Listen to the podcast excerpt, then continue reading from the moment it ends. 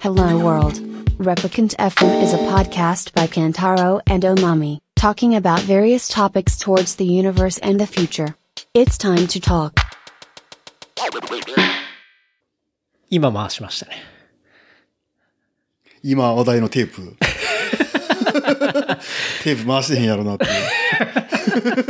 いや、これテープ回さないとなんであの若い子はテープがわからないっていう,、ね、そうそうネタになってるよね、ね。昭和かって話ですよね。ねうん。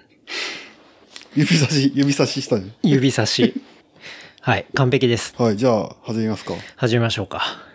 吉本騒動でね、お忙しい 中、あの、ね、もう今大阪の人は仕事放棄してみんなツイッターとね、いこうや、テレでビにも盛り上がっ釘て付るけよね。一前屋ひょうたとか久しぶりに名前聞いて聞いたよね、なんか。え誰ですかえ、知らん越前屋ひょうたっていう芸人さん。越前屋ひょうたえ知らないです。あれ、関西ローカルなんかなわかんないですね。な今多分なんか大学の先生かなんかしてるみたいで。はい。で、なんか、多分関大のはい。先輩が、うん。えっ、と、大崎会長かなんかで、ほう。みたいなストーリーをこうツイッターに書いたりしててさ、はいはいはいはい。一前屋ひょうたって久しぶりに聞いたなと思って、え、分からへんねや。ははい。わかんないですね。あなんか、そうですね。そっちょちっ、と一回検索してみて、一前屋ひょうた。はいうん軽く一世風靡してんけどね。あ、そうなんですね。なんか善次郎とかが売れた時代あたりかな。ああ、善次郎とかはちょっとわかりますね。でもそういうレベルやんね。うん、うん。まあ消えた人。 あー がまた、この騒動でちょっとちょっと脚光浴びてるよね。浴びてるんですうねん、。なんか、ちょっと吉本の話をしたら、なんか1000円とか2000円 RT とかいいね入ったりとか。あそうそうあ、その、やっぱりソーシャルのリアクションをもらえるネタになってる的なとこもあるうんんまあですか稼ね。げるよね、今はね、や っぱり。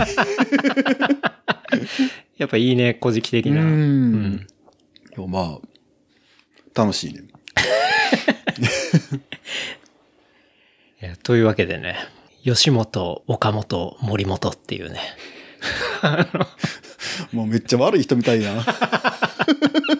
まあ、ある意味悪い人かもしれないですけどいや、高青年。構成ないですね。てすけさんは闇営業とか大丈夫なんですか闇営業なあまあでも俺の存在自体がね、業界の闇闇営業みたいな感じやから ね。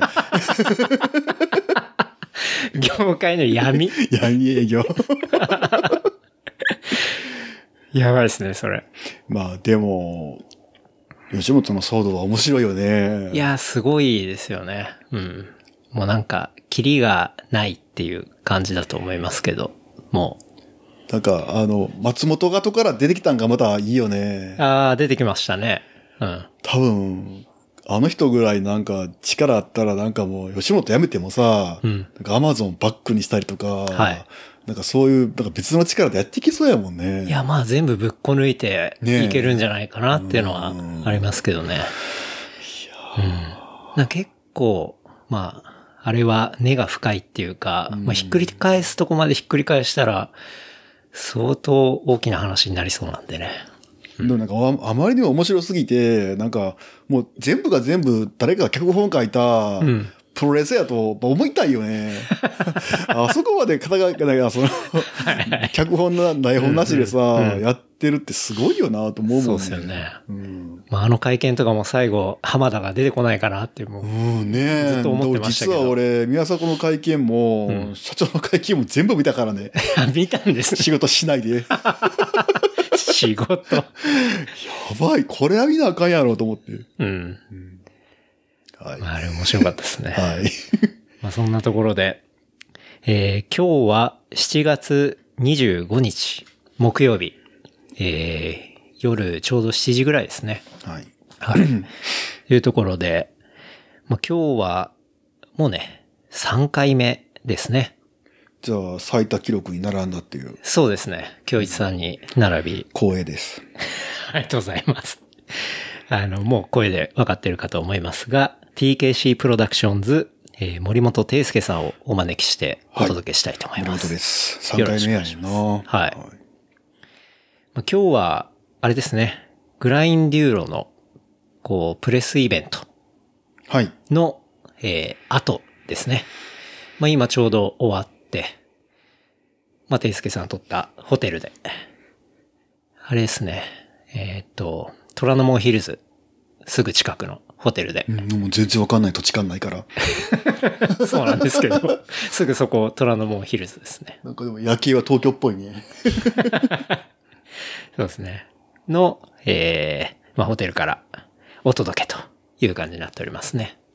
まあ、グラインデューロのローンチパーティー。あれはローンチパーティーじゃないか。プレス向けのイベントうん、かなうんん。っていうところで、まあ、グラそのンイデベーンロっトて。言われても、多分誰もわからないよね。まあ、そうですね。なんで、ちょっとその話も、マジで。おいお い、やっていこうかなと思いますが。まあ、グラインデューロの話、そうですね。まあ、もともと今回収録になったのは、まあ、ていすけさんがそれで東京に来るっていうのもあって、え、じゃあ収録しましょうよって感じでね、お声掛けさせていただいて。人の出張にね、乗っかってね。はいはいもう収録しようっていう、もう、この、小じきポッドキャスター とは思ってないけど、もうね、そこにどんどんパラサイトしていこうかなって いうね。いや、でも結構久々ですもんね。バイクロア、ああ、そうか。してからなんで秋ヶ瀬以来かな。そうですじゃよ。あはい。一回あの僕が香港に、あの、アートバーゼル行くときうんうんに、うん一緒行きませんかみたいな。なんか向こうでも結収構録とかど悩んうでですんかけどみたね。いななんかあの時期多分、なんかどっか海外行くか行かないかぐらいの時でうんうんう、んスケジュール厳しかったんかな。そうですよねそうそう。っていうところだったんで、まあ、収録自体は結構久々っうん。うんていう感じでね。うん光栄です。いやもう最近ね、なんかますますご成功されてるみ たいで。成功っていうか、まあでもちょっと輪が広がってきて、面白い感じではあるんですけど、うん。まあその、グラインデューロはい。なんですけど、はい。まあ今日、ていすけさんはね、あの、プレスイベントで結構トークショー的な形でお話をされてて、まあ、ていすけさん自体はもう2016年のグラインデューロ行っていたんですよね。 2016、17? うんうん。で、あと今年もかな。うんうん。はい。まあ、グラインデューロって、まあ確かに初めて聞いた人は何ぞやって話だと思うんですけど、ど。あの、それ説説明しろってことちょまあかあの軽く言うと、あれですよね。すごく簡単に言うと、んまあ自転車のレースやねんけど、うんはい。でも自転車のレースなんだけど、うんあの、でもレースじゃない部分もすごくあってっていう。うん。だから、アメリカだったら多分、100キロぐらいのレースなのかなうんうん。 100キロぐらいで、うんで、ほとんどこう、オフロード、多分はい90%以上オフロードで、で、あの、4つのセグメントがあって、うんで各セグセグメントが、えー10分ぐらい。うんうん。で、それは上りであったり、うん平地であったり、はい。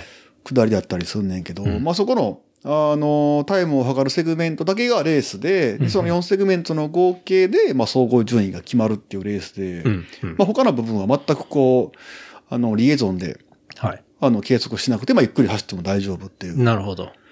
で、あのーまあ、アメリカはその、カリフォルニアの、あの、サクラメントから、えっ、と、北の方に、えー、3時間ぐらい走った場所なんかな。まあ、ほとんどはあの、ネバダのはい、リノっていう街に近いねんけど、まあ、ほぼ、ネバダ州の、まうあ、んカリフォルニアの北のうん果てやねんけど、まあ、そこのはあの、プラマス森林公園かな。はいなんか、とりあえず、まあ、アメリカの、その、公園の、自然公園の中で、まあ、やるレースやねんけど、うん。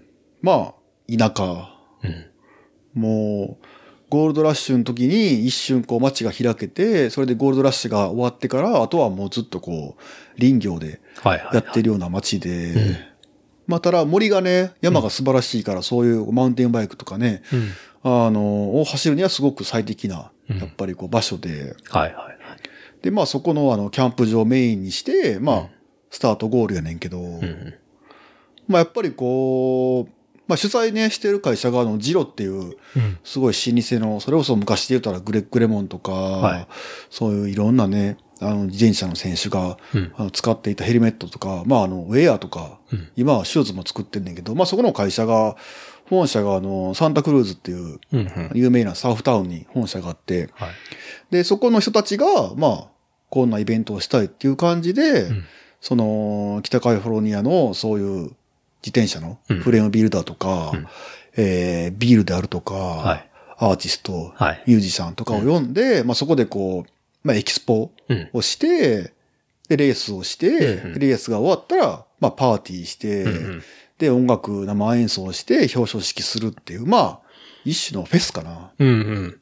なんかあの、グラインデューロのその、グラインデューロ .com かな、うんあの、本国のサイトを見ると、結構タグラインっていうか、まあ一番メインのテーマで書かれてるのが、The Perfect Party to Race Ratio って書いてあそっう、て。それがね、すごいアメリカっぽいなんかん表現やなと思って、うんだかだら、からこれは本当にパーティーとレースの絶妙なバランスみたいそうそうそうそな、う絶妙な比率っていうことなでんすかよね。ね、それがすごくいいよね。なんかみんな、やっぱり、あの、遊び遊びやから、そんなカリカリな人はあんまりいないねんけど、んでもやっぱりなんか何人かの人はその計測期間に入ったら、はいもうガチで走る人もやっぱりいてるし、 うんうんで、その日が終わって、最終的なね、総合順位が、あの、掲示板にバッと貼られんねんけど、うんその瞬間みんなブワーって人が群がって、おう俺の順位はどこだって言ってもう見れないぐらい人がたかるから、うんうんだからみんな意外に順位は気にしてるなるほどけど、でも、うんやっぱりタイム計測しない部分の方が多いから、はいそこはみんなこう、ビール飲んだりとか、うん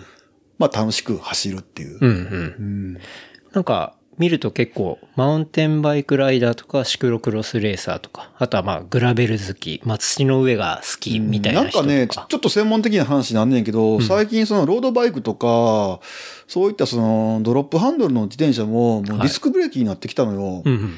で、タイヤもどんどん太くなってきてて、はいで、そんだけやっぱりロードバイク、ドロップハンドルのついた、あのー、自転車も、すんごく性能上がってきて、うんうで、ん結構そういう、まあ、グラベルって言うねんけど、はいその、非舗舗装されてないうん道も、まあ結構走れるようになってきたのよ。うん昔はタイヤも良くなかったし、うん。ブレーキも効かなかったし、はいなんならこう変速のね、ギア比も足らなかったから、うんあの、すごい辛かったけど、い今はもう、リアはね、12足だし、うんすごく大きなね、あの、50兆とかのカセットも出てきたかうら、ん結構やっぱり、あの、環境が整ってきてうん。、なるほど。どんどんこう、マウンテンバイクとそういうロードバイクの境目がね、どんどんこう溶けてきて、そそれは多、分業界の戦略でもあるねんけど、うんだから、まあ、そこにこう、うまいことこう、はまった感じかな。業界が今後そういうふうに持っていきたいっていう部分と、うんで、持っていきたいから、そういうイベントを頑張って考えたら、まあ、スポッとはまったっていう感じかな。はいはいだから、いろんな自転車走ってる、本当に。もうマウンテンバイクから、ロうんードバイクから、ファットバイクから、まあ一応ね、あの E バイクっていうかその電動アシストなければ何でもいいっていう決まりやから、うんうんでそういった意味では、結構やっぱり自転車の世界って実はすごく細分化されてて、んあんまりこう、ジャンルが変わったら交流はないねんけど、うんでもグラインデールはそういうジャンルのやっぱ壁をうん壊して、みんなが一個になっうて、んうんそう、パーティー的な感じになるから、なるほどねまあ、あれはすごいやっぱり成功するのはやっぱりわかるかんな。うんじゃあ結構技術で、技術のまあ進化っていうか、まあ単純にプロダクトの進化っうんてプいうロとダクこトろが、の進化はすごくあると思う。うん、割と、まあ一つの、まあ要素としては、まあ、ブレイクスルー結の、構あるってことでまあすよね要素の一つではあると思う、絶対に。うんで、そういうことがあるから、まあ、いろんなジャンルがこう混ざって、割とダイバーシティがあるような、そうそうそうそう。そういう、まあ、レース、パーティーだったりするものが結構グラインデューロっていう。だから、結構やっぱり、その垣根を壊したっていう点ではすごく画期的なイベントかな。うんうん案外、確かに、そういう別ジャンルの、まあ、自転車の中でも別ジャンルのものって、うんまあ、交わらない。そうやねんもんな。ですよだからまあ OMM なんかはうんバイク部門とんそのランの部門があるから、まあすごくいいと思うし。確かに。だからまあね、そのグランディールはもうそこをもう全部一個にうんしちゃって、しかも、その、どの自転車で走ってうん。も、はい。それぞれアドバンテージがあって、うんだからどれを使っても、まあ、どこかは早いけど、どこかは絶対遅いっていう、はいはいはい一長一短があるのがまた面白いね。うんうん。だから、グラベルもあるし、この舗装された道もあるもあかるら、し、なんか、もちろんめちゃめちゃ激しい下りもあったりするから、うだからまあどこに楽しみの主眼を置くっていう部分もやっぱあるし、うんうんだからまあ、あのーこれから多分グランディーロジャパンも、まあ、10月に開催して、これからもどんどんこう、掲載、継続して続けていくと思うねんけど、はいまあ、今回は例えばマウンテンバイクで走って、で次は、ちょっと太めのタイヤのロロードバイクで走ろうとか、うんで次はなんかまたマウンテンバイクのサスペンションつけたやつで走ろうとか、はい、はい。いうふうにまあ違うバイクで走ってもまた違う面白さが見えるから、ああ、なるほど。じ多分ゃ飽あ、きないと思う。うん。毎年毎年こう自分の中で結構じゃあ、今年はちょっとここのテーマでいこうみたいな。ここの下りを攻めようとか、うん逆に上りをもっと早く登ろうとか、はいはいはい。そういう楽しみも多分できると思う。なるほどうね。んあじゃあ結構本当もう乗り手に楽しみ方が委ねられてるっていうか。そうそうそうそう。んそういうイベン結ト。構なんかね、やっぱりその、まああんまり競技方向に振ったそういうイベントって、どうしてもこう、自分がゴール、フィニッシュ切ったら、んもうすぐ着替えて、はい。パッとなんか車に ギア積ん で、すぐ渋滞するし帰ろう、パッて帰っちゃうイメージがあるけど、んでもグラインディーロはね、うんその金曜の昼間から、はいそのグラインディーロのビレッジが、えーマダラオのあの、ホテルの前にオープンして、はいで、金曜の晩はもう全泊でキャンプして、うん次の日の土曜日の朝からレースして、で、その日はゴールしてから、まあ、パーティー、うん。表彰式を開催して、はいそこでテントでまた寝て、で、次の日の日曜日の昼ぐらいに、まあ、ゾロゾロ帰っていくっていう感じやかテントをチェックアウトみたいならう、んだからまあ、すごいこう、2泊ね、うん。できるしうんうん、別にまあ、レース出ない人も、はい。ビレッジに来たら楽しめるしう、んうん。なんか、レース出ない人用のチケットとかもありますもんね。えーっとね、3000円かな ?3000 円払うと、えーっと、キャンプサイトが4人までかなはいあの、借り入れて、すごく多分、安いと思う。うん。で、しかもその場所には、こう、まあ、美味しいフードだったりそうそうフードのとブーか。スも出るし、多分ビールとかね、あの、日本酒なんかも多分出ると思うし、確かに。あそこ、まあ、エリアとしては新越地方のマダラオ高原。なんかね、なんか東京から新幹線ね、2時間かからないとか聞いたけど、飯山そうまで。案外アクセスが。北陸新ま幹線すごいよねあ。早いっ すね。うんなんか新幹線で110分。で、そこから、えっ、まあと、、飯山からマダラオ高原ホテルまで、なんか車かバスかなんかで、まあ30分。うんうんですよね。だから、まあ、トータル、まあ3時間かからない、ね。 3時間かからないぐらいかまあだから、今週のね、土曜日、もう多分この放送の頃にはもうエントリー終わってるけど、そうですね。あの、一瞬で 多分、完売するんやろね、チケットが。あていすけさんはその、アメリカの方でも2回出られたっていうことでうん、あっという間にチケットがなくなる。なんかね、こと俺ながんですね出たのは第2回目やったから、うん結構、多分ね、数日間ぐらいはい。チケット売り切れてなくて、ああ、そうなんですね。多分まだね、そんな、そこまで有名になってなかったんやと思う、2まあ、回目は。 2016年。 2016年。ですもんね。それで、2016年すげえ楽しかったから、じゃあはい次は17年も出ようって言ったら、次17年は多分ね、1時間もた、すごく早く売り切れて、うん。で、即完売2010そう、2018年も、 うん。まあ出ようと思ったら、はい。多分ね、マジで一瞬で完売して、あ、それ取れなかったんです取かれなかった2018 2018は年。で、そ れで、その、まあ、業界のコネ的なはい、ジローの偉い人に、うんうんちょっとメールとかして、みたいなことを画す画策してんけど、うん。 2016年はそれが生きてんけど、はい裏口がダメ で、それぐらい厳しくて、だか裏口 NG。ら去年もね、だから出れなかった。ああ、でそうなんです今年はねもう、パソコンの前に、正座待機して、んよいとんでもうシュプリームバリーにかかってやって、うん。そしたらまあ、なんとか取れてんけど、でも多分ね、10分ぐらいで完売。ああ。え、じゃあ今年ってことは2019年。えー、9月行くってことの、ですねうん、うん、末に。おうそうそう。いいですね。うん。じゃあ9月、まあ、アメリカの方うんで行って、うん。じゃあ10月、日本そう。で、いやるってことですね。まあアホ やね。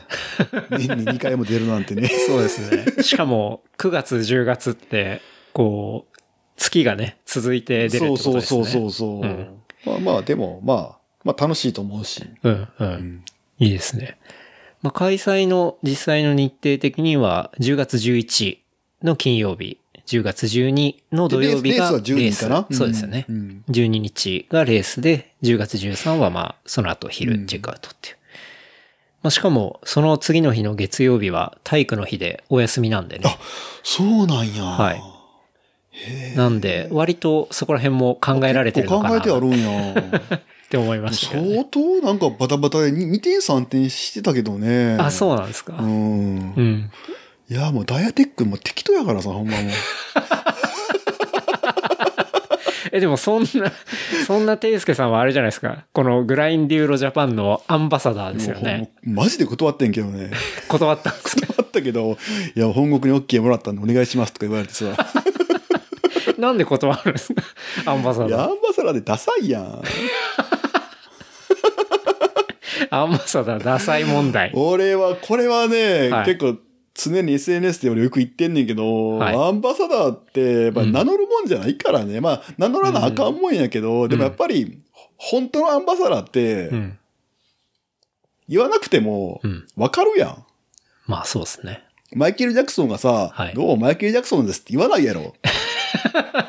言わないのかな言わないのかなそれはもうわからないけ ど。わかんないけどはい。うん、でも、なんか、いや、アンバサダーに就任しましたとかさ、よく芸能人言ったりするあけーどさ。まあ、て結構定番ですからね。もうそれはでもなんか、その人が本当にそういうなんか、そのプロダクツを身につけたオーラがあるんであれば、うんうん例えばインスタの投稿一つで、あアンバサダーなったんやなと思うし、まあうんうん今、確かにね。なんか自分から、こう、例えば、まあ、プロフィールにがっつり、なんとかなんとかアンバサダー、何々アンバサダーみたいな、こう、連そ呼れしはてるね、人そのとかブランドがそういうふうに許容してるんやったら、そのブランドがまずダサいと思うけどね。これ、もう、今、冷や汗かいてるブランド担当者の人いっぱいいるんじゃないかなと思いますいけや、どもうね。絶対やめた方がいいと思う、ああいうのは本当に。俺もアンバサダー理論だけ多分2、3時間喋れる自信あるもん ね。まあだから断ってんけど、まあでもなんか、あの、アンバサダーっていう風に、あの、立場に就任したら、なんかタラで、はなんい。か由来に出る走らせてくれるらしいから、は前の取引の2万8000に、まあ、負 けて、心を打って、あの就任したっていう。はい。就任したんです、ね。 そうそうそうはい渋々。しぶしぶ、もちろん。そう、エントリーフィーの話が出ましたけど、本国っていくらぐらいだったんですか本国で多分200ドルかな。で200ドル200ドで、ルで、あと、なんかシステムのフィーとかついて、多分ね、230ドルぐらい払ったかな。あカードの決済。あとなんかね、はいはいあの、グラインデールは、あの、アメリカ本国では、その NPO、そのトレイルを保護したり、うん。もっと作ろうとか、うんそういうトレイルを、あの、あの、まあ、維持管理するような、はい。あの、団体 NPO がグラインディールの主催元やから、うんうんあの、そこに、なんか寄付金うん。をなんかしてくれみたいな。うん。エントリーフィーがそれはフィーと200別で、途で、あとはこう、まあ、いくらでも自分で額を打ち込んあでーなるほ、どそのエントリーフィープラスにして、こう、寄付できるシステムがあってうん、別に関係ないとは思うけど、うんちょっと寄付した方が、なんかエントリーしやすいのかなとか思ったりとかしちゃうわけよ。なる ほど。なんか覚えてないけど、んうんまあ、多分ちょっと俺寄付したと思う。だから、ああ。うん。まあでもそういう寄付とかが、まあ翌年のまたいいコースにつながったりとか。そうそうそうだからね、俺2016年に走って、次2017年に走った時、はい。ちょっとやっぱ変わってたもんね。う。うんんそれやっぱちょっと進化してる生ってきていうるか。感じになってた、やっぱり。うんうんまあそれをだから年々繰り返すことによって、どんどんイベントの規模も広がっていくし、クオリティも上がっていくしっていうことですよね。まあいい循環というか、エコシステムっていうか。そうやねうそん。だから、まあ、まあ日本もね、そうなればいいねんけどね。うんんまあ、ちなみに日本の、そうですね、エントリーフィーは、ロングもショートも2万8000円。で、さっき言ったあの、まあ、応援しに来るとか、まあ、一緒にキャンプするパスってのが3000円っていまあう。高く感じるけど、まあキャンプ2泊と、うんで土曜日の朝昼晩の飯と、はい。えっと、あと結構受付で、がっつりこう、エントリーのキットの中にいろんなお土産が入ってるから、うんうんうん多分や安いと思う。うん。うんそうですよね。ご飯もついてて。で、アメリカであれば、まあ、ビールがうん飲めたりとか。ビールもね、チケットが多分3枚ぐらいついてて、うんうんで、シラネバダが飲めて、うん多分ね、そのグラインディールの、その週週末はもう現金ほぼ使わない。あ、それ、あの、ていすけさんはシクロワイヤードにね、うんあの、記事を、その2016年の当,、うん書いたよねうんはい、当時寄稿していて、まあその中にも書いてあったりしましたけど、で、僕も見ました全け然多ど分、現金使った記憶がないかな。うん。もう、なんていうんですか、クリフバー食べ放題とか。これでもそれもな書んいてかまね、したよねやっぱり毎年変わんのよ。あそうなんです2016年はね、クリフバーとか、レッドブルとか、うんうんもうなんかビールも飲めて、レはいース中に、はいもう、至れり尽くせりやってんけど、ちょっとね、2017年もね、渋くなってたような気がするね。ああ、そうなんでまあす。でもやっぱりすごいよ。フルーツも出てくるし、はいなはいなんでも、うん。ホスピタリティはすごいのよ。うんうん。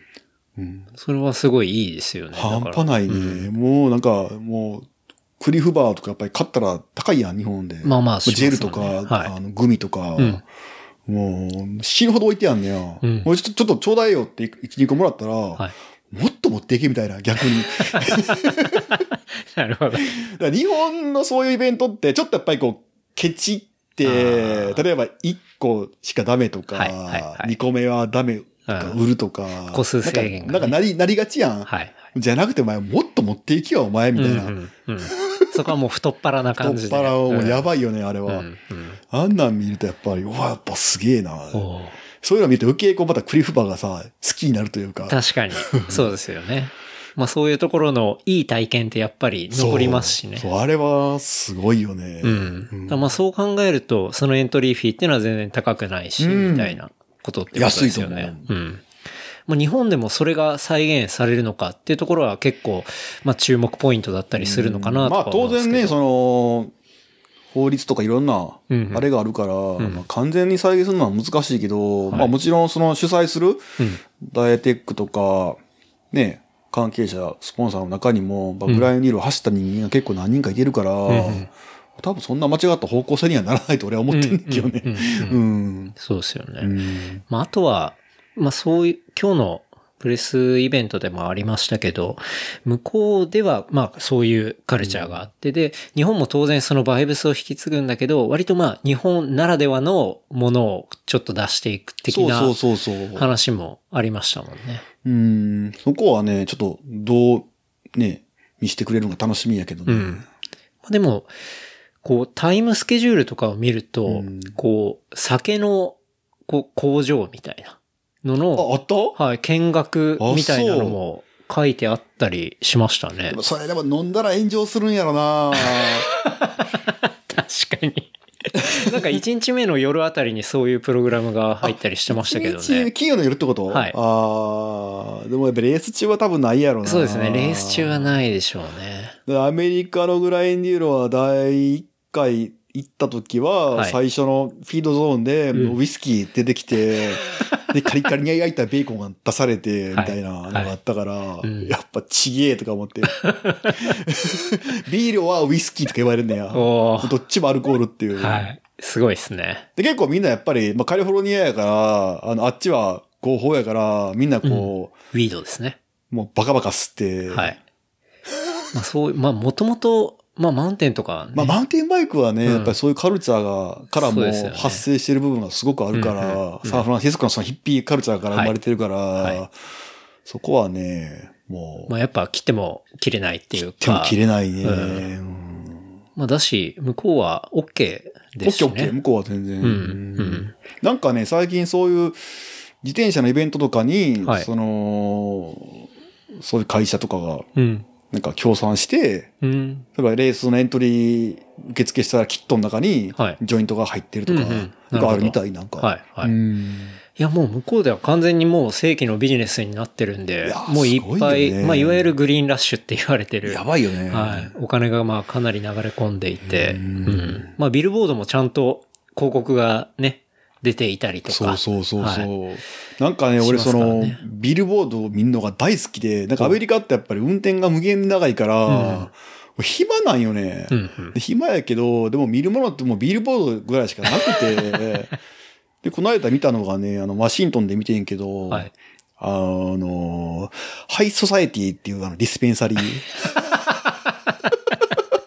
ハイソサイエティ。 ハイソサイティがめっちゃ面白いなと、それだけでもなんかもう行きたくなるよいいですねなはいで、一回もう一個見たのが、それコロラドで見たのが、いハイウェイっていう、ハイウェイ沿いにあるハイ ウそのまェイんっまていうディスペンサリー。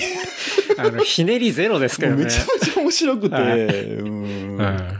いいですよね。まあでもやっぱグラインデュールは、ね、そういうのも込みでグラインデュールだけど、さすがにね、うん。まあ日本はね、さすがにそれまはあそうですきなね いか。 新越でね、そういうことをやるわけにはいかないのでそうそうそうそ。はい。らガチで逮捕者が出ちゃうんで。そうですね。まあただ、まあ本国はそういうバイブスがあるから、まあ日本ではね、まあちょっと変えた形できっと楽しい。ある程度ね、やっぱローカライズするのはもうしょうがないかうら。んうんううんん。はい。いいっすね。まあだから、まあこれが放送されるときは、もう、あの、プレイイベントでの抽選50名っていうのも終わっていて、で、正規の、えーエントリーっていうのもまあ終わっていて、もうおそらく当然即完売みたいなあところになってあるタイミングではあるんですスけプどリームねやろね、ほんまね。もう誰かボットとか使うかもしれないね。もう自転車イベント界のシュプリームってことでそうはいマジで取れないっていうグラインデューロ なるほどね。なんか、そこで結構不満に思う人もいるかもしれないですけど、まあ今日の話でいくと一旦はやっぱスモールパッケージで、うん。まあやってみてっていうところまあちょを、まあちちょょっっととい考きなえてりみたいね、です第ね1。回目からもう500人、600人回すのは無理やと思うから、まあしょうがないよね、350人っていうのはねそうですね。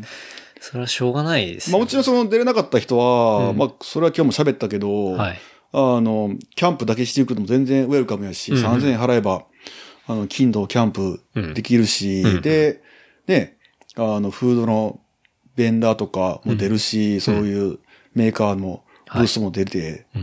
なんか新製品チェックできたりとか、うんうまん。あそういう、あの、雰囲気とかね、はいバイブスを味わえるから、うん。まあぜひそれは落ちた人も、うん。エントリーできなかった人も、まあ来てほしいかなってすごく思う。うん。そこに集まることに意味があるし、面白いし、ってそうことそうですそようね。そう。まあ音楽もね、地元のそのバンドを見つけて、はいライブするらしいから、うん。でまあ、レースは当然として、まあ、アートもミュージックも、そうそうそうそうまあイベントとしても、フェスとしても、フード、ドリンク、もう、オール、もう本当に360度じゃないですけど、まあそういうところをカバーしているようだっな。て3000円でね、うん。二夜キャンプできて、はい。楽しめてって。そうですよね。んで、近くはいい温泉もありまそうすし、そう。ね。で、別にそのグランディールのコース走れないけど、うんその辺の近所走ってもすごい楽しいし、うんあの辺は。そうですようね。ん。なんか僕もあそこら辺って一回山登りっていうか人クラブでうーんあの行ったことがあっなるほどなてるほど近くに妙高山があるんはいですはよいはいね。はい。でそこに結構人があって燕温泉黄金の湯っていうのがあってそれは結構なんか歩いて、あまあ標高1100ぐらいのところにあってうんまあでも歩いても割とすぐのところではあるんですけどうんまあ無料で入れる露露天風呂があっ。てそこ結構おすすめなんですけど、いやーなんか、信州はね、広いからね 広いですね。行ったことないとこが多すぎるよね。うんうん。だからなんか、その、走らない人も来るっていうところで、ていすけさん的には、アンバサダー的には、あの、もう、押すな ちょっと今、半笑いで言ったやろ、今。いや、そんなことないです。的には、あの、日曜日に、なんか、ライドイベントとかがあると、うん、まあなそんうやかってね、ね、やってエントるリーでのきよ、ないアメリカでは、日曜日に。ううんん。うんなんかその子供だけのイベントとか、はいまあ、軽いうん。ライドでいいと思うねんけど、んうんまあ、そういうのはぜひやってほしいなと思うねんけどね。んうんそうですね。まだなんかそのプログラムにはなかったりはするんで、まあまだ時間あんもありままりすし、ね。こう、なんかその350人参加して、その参加した人人だけの中のエクスクルーシブ感はあんまり出したくないのよね、俺はね。できればみんな来てほしいし。なるほど。うん。まあもっとオープンにそうっそうそうそう。ていうことですよね。うん。それはやっぱり、ていすけさんならではっていうか、まあやっぱ向こうで参加してる。うんで、そういうのを見てるからこそ思うことっていうとこだろってなんですグか、ね。ラインディールのアメリカなんかは、その託児の、そのサービスをやってて、うんだから夫婦で来て子供預けて走りに行ったりできるから。ええそれ、あすとごい犬とかも連れてこいいって、逆に連れてこいって書いてやんですね。ね。ほう。うん。すごいいいですね。アメリカって犬好きは本当多いやん。うんうんうん。だから、やっぱり人をなるべく呼びたいっていうか、うんやっぱホスピタリティの精神じゃないけど、まあどんな状況の人でもっていうこそとうそうですそうよそうね。うん。だからなんか子供いるからなかなかそう夫そう婦そうそう二人じゃいけないけど、みたいなところでも、あれはすいごいと思う。で、あの、すごい有名やねんけど、グラインデールはゴールしたらすぐにフォトブースがあんのよ。う。はい。で、フォトブースで全員写真撮ってもらえんねん。うん。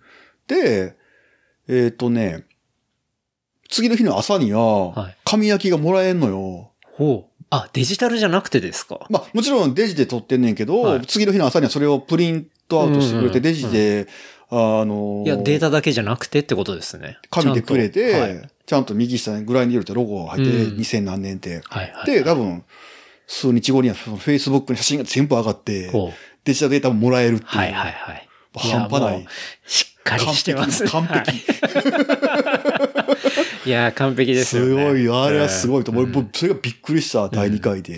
もうその紙もらった時にも当然写真をあげるし、そうデータできた時もシェアでできる結し。局みんな嬉しいからさ、その紙だけの写真をインスタに上げたり、はい SNS に上げたりするわけやん。で、はいもちろんし Facebook の写真に上がるし、んそれを見てみんな余計、あ、これはなんだってなるわけよ。いですよね。や、あれはすで、ごい。これはなんだってなった瞬間に右下にグライングデラインディィのロロゴとが入っあてるるんでから、すじゃよ。あ来年出ようみたいな。はいはいはい。うん。あれはすごいね。うん。だからすごい、まあその、まあいかにイベントを良くするか、で、他の人を巻き込むか、どんだけ盛り上げていくかフォみたいトな。ブースは多分やるんじゃないかな。やらないんかな。ぜひやってほしいけどな。あでも、フォトブース、僕もその、ていすけさんの記事だったりだとか、その3年前、ていすけさんが言ってるところでの、まあ、ツイッターとか見て、やっぱあの写真が結構印象的だったんですよね。うんそうだこねう、行ったメンバーで、すごい楽しそうにいや、だから写真を撮るってい100う。キロをさ、はい走ってもうドロドロになって、砂砂に なって、あの、ゴールした時の達成感ってマジでやばいからさ、うんうんうんまあ、マラソン走ったことないけど、フルマラソンぐらいの感じだと思うねや、はいうんうんうでしょうね。そうそう。うん。だからあの写真はぜひね、日本ななんんかねかあれがすごい象徴なそう感あじれがをすね、るんで。残したいから走る部分もあるからね。なまるほだどいいのがね、そのなんか写真撮ってる兄ちゃんもすごいいいやつで、うん。それこそなんかさっきの、あの、クリパーの話じゃないけど、一、はい人一枚とはか、い一グループ一枚とか言わないね、ケチなこと。はいはいはい。だから一人ずつ撮ったりとか、うんグループで撮ったりとか、うんうん例えばチャリを込みに撮ってくれたりとか、うんうんもうガンガンと撮ってくれねえなやるん、ほこどう行こうみたいな感じうでん。他になんか撮りたいショットないって逆に聞かれるぐらいの感じもう全然ウェでルカムでやってくれねえやん、うんなんか。うんあれ、ああいうのはやっぱすごいよな。す。うん。いや、まあそういうところですよね。ああこれが日本やったらさ、あ、もう一人一枚で終わりですとかさ。 なんか言われかねない やん。いや、兼ねない です。いや、もちろんなんかすごいそういう人もいると思いますけうど、んでも大半は大体そうだったりしまそすうからそうね。そう、そうやうね。んうん。もうそういうのがね、こう、日本にもね、来て再現して、まあみんな楽しめるといいなっていう感じですね。はいぜひ。うん。皆さん12月10 12日やったっけいや、10月ですよ。 じゃあ10月12日。はい。適当な。10月12日です。 あんまはいそら失格やな。あの、新越地方の、えーマダラオ高原ですね。はい。お待ちしております。まあ、ウェブサイトにも詳細は載ってると思うんで。うんうん上がってるうんで、当然、ていすけさんも走るってそこうとでそうすそね。う、もちろん。はい。もうそのために、自転車、なんか組もうとか、うん。あるんですかいやいや、全然全然。もういつも通りのう。んまあ、か、まあ、借りてもいいし、誰かに。借りるあ、メーカーの人に借り る。アンバサダーっぽいななるほどね。アンバサダーっぽいです。 なるほどね。はいまあ確かに。それはあるでしょうね。すいません、すいませんちょっとアンバサダーっぽい発言してすいま せん。いや、いいっすね。うん。 ぜひ、というところですけど。はい。まあ、グラインデューロの話は、そんなところですかエねン。ディルの話、面白い人いるのかないや、でも、やっぱり、ね、アメリカだけじゃないですからね、開催されてるのそうやねは。スコットはランドと、あとカナダでもやるんかな、ん。今年はいスコットランド、カナダ、あとはどこでしたっけ ?4 つぐらいあったと思いますだっね。けえっ、と、あ、そうだ。だからスコットランド、カナダ、アメリカ、日日本本。っていうことですもんね。じゃあ、次の話題は何ですか次の話題、いきますか。いや、グラインディルの話もさっきしたからさ、 まあ確かあに。の、ジロスチューディオ東京で、 なんかもう俺が飽きてるよね。じゃあちょっとアンバサダーが飽きたっていうこと で、えー、次の話題いきたいと思いますが、テイスケさん、ニュージーランド行ってましたニューね。ジーランド行ったね。もうすごはいい昔の感じがするな、つって言っても7 3月月え ?4 月 ?3 月ぐらいぐでらいやすかったっけほうなんか、ケンタロウがアートバーゼル行くちょっと前やったと思うねんけど。あ、そうですね。だとしたらそれぐらいですね。うん。なんかニュージーランド行こうと思った、なんかきっかけとかって何なんですかなんかね、まあ俺、すごいマウンテンバイクがすごい好きで、で、ニュージーランドって実はもうマウンテンバイクの、もうパラダイス。はだから、まあ世界的にはね、あの、なんかヨーロッパのうんアルプスのあたりとか、あ、はい。あとニュージーランドもそうやし、まあカナダのウィスラーとか、はい。有名やねんけうど、ん実はニュージーランドが半端なくて、へえ。うん、もうまあ政府がまあ力入れて、そういううサイクルツーリズムって言うねんけど、まあ自転車の観光をしてて、んそしてパブリックのパークもあるし、民間のパークもあるし、まあはいすごく、あの、整備が行き届いているトレイルが多くて、んもうそれで前から気になってて、あ、もうじゃあずっと気になってたずっってことっすとね。行きたかってんけど、タイミングがなかなか合わなくて、うんでもなんか、飛行機のチケットがね、関空往復でなんかね、8万8000円かなん か、時があって、だいぶ安いですね。多分その関空、オークランドの便が多分、うん。まあ、一応飛んでんねんけど、まあ、人気ないんやろな。うんうん。もういつなくなるかわからないぐらいの多分、はいはい5000円やと思うねんけど、それが多分、すごいディスカウントで、うん。で取れたから、おまあ行ってみてんけど、んまあ楽しかったよね。うん。ていすけさんは、そこの、またその、ニュージーランドの記事も、要は、国を挙げて、あ書いた書いたはい、うんマウンテンバイクを盛り上げる、ニュージーランド産経サイのクリスト。トレイルの魅力に迫る旅っていうタイトルの記事を、産経のサイクリストですね。まあさっきもサランさんから依頼を受けて書いてんけど、はい。編集長から。そうですね。ご挨拶させていただきましたけど。うん。だからニュージーランド何がいいかって、まずね、あの、まあ、何個もね、いいところはあんねんけど、ちょっともうニュージーランド政府のなんかそういう観光のディビジョンからちょっと、なんか、仕事の依頼が来てもいいぐらいやねん けど、あの、まあ、まず時差が少ない ?3 時間ぐらいあそうですね。まあ、3、4時間。体がすごい楽。だかうらん、関空によるとなら、次の日の朝に着くから、はいまあ楽。うんで、あと、まあ、車も普通に左側通行で、うん。で、車なんかも、もう日本の中古車がどんどん向こうに輸出されて、おうちょっと懐かしい日本の車がバンバン走ってんのよ。うん。レンタカーもそうやったりとか。はいはいあと物価も結構やっぱ安いアメリカより。へえ。そうなんですね。なんか、近くのオーストラリアって結構物価高いじゃないですか。オーストラリアよりちょっと安い気はする。ああ、そうなんで若す、ね。干やけどね。うんう。うんんまあでも、あの、まあチップがやっぱないから。あ、チップないんですね。ニュージーなラいンド。ないなへい。えで、今アメリカとかさ、もう西海岸とか、もう今、チップってもうミニマムが15%で、うんうんで、15%やったらちょっとケチらしいか らね。20%らしいから、はい。東海岸とかも25%とからしいよ、チチップが。 25? 25。なかなかですね。だから、そういう意味ではやっぱりニュージーランドはチップがないから、うんすごいやっぱり物価も安く感じるまだ。で、あとやっぱり温泉がある。あやあ、っぱりそれ火いいです山ね。がある国は温泉があるから、んだから、今回行ったのはそのロトルアっていうところに行って、はいそのロトルアは温泉がすごい有名で、うん。で、プラスあの、マウンテンバイクのトレイルがすごく有名はで、いはい。すごい世界的な大会も開催されたりとかして、うんで、そこと、あとまあ、もう少し南の方のトレイル行ったりとか、まあ、結構点々としてんけど、なるほどね。うんうん。なんかすごい、ニュージーランドはバイクツーリズムがうん、ね、すごい素晴らしいっていう。すごいすごい。なんかかなり政府がお金を入れてるんですかそね。うそうそうそう。なんかね、まずやっぱり治安がいいし、んで、人口密度もすごく低くて、そうなんか、福岡県より人口が少ないそうそうそうそぐうらいなんですね。だからね、もう逆に言うとその自然しか観光資源がないから、ううんんうんですごいそこに投資して、他の、まあ、外貨を稼ごうというか、そうまそあ、うそうそう他の人を呼ぼうっていう。読んでは観光資源を活かしてん雇用を作ろうとかう、んうんいうことやねんけど、でも実際、うん、まあ投資してるだけあって素晴らしいよね。うん。もう本当に、こう、マウンテンバイク乗る人っていうか、まあそういうユーザー側からうんしたら、もう全くストレスなく楽しめるっていうことですなか、んかね、そのマウンテンバイクのトレイルって、あのーやっぱり車でうん。チャリをはい。積んでいって、どっかトレイルヘッドにうん車を置いて、うんで、走り出して、まあ、ループのトレイルを走って、元の場所に帰ってくるっていうのうんうが、まあ、よくあるねんけど、はいでもやっぱりそれってなかなか意外になんかなくて、うんそのループになってるけど、うんあんまり面白くないっていうのも結構あんのよ。はいはいだから本当に面白いトレイルってもうワンウェイで、例えば20キロあ一ー方通行で行ったきりはとい。か、はい。はい。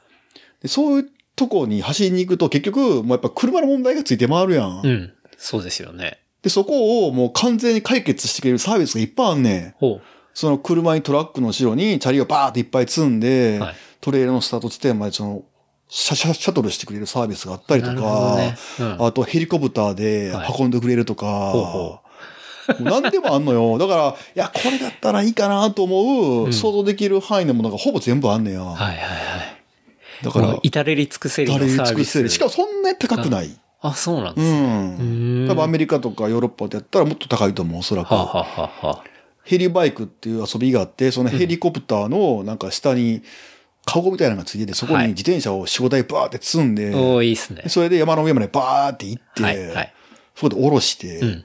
その標高多分なんか2000、3000の山の上から、うんもう何時間もかけてどんどん下ってくるとかね。ほう。だからスノーボードとかでもありますもんね。そうそう、だから、そのヘだリから冬はだからスノーボードやろね、うんうんバックカントリーやろね。はい。うん。なるほどね。やっぱアウトドアアクティビティはやっぱりすごい。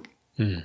だあとやっぱりこう、それプラス、まあグラインディールもそうやけどさ、やっぱり走る以外にもやっぱご飯も大事やん。大事ですね。ニュージーランドってその、実はホップがすごく取れる国で、へえ。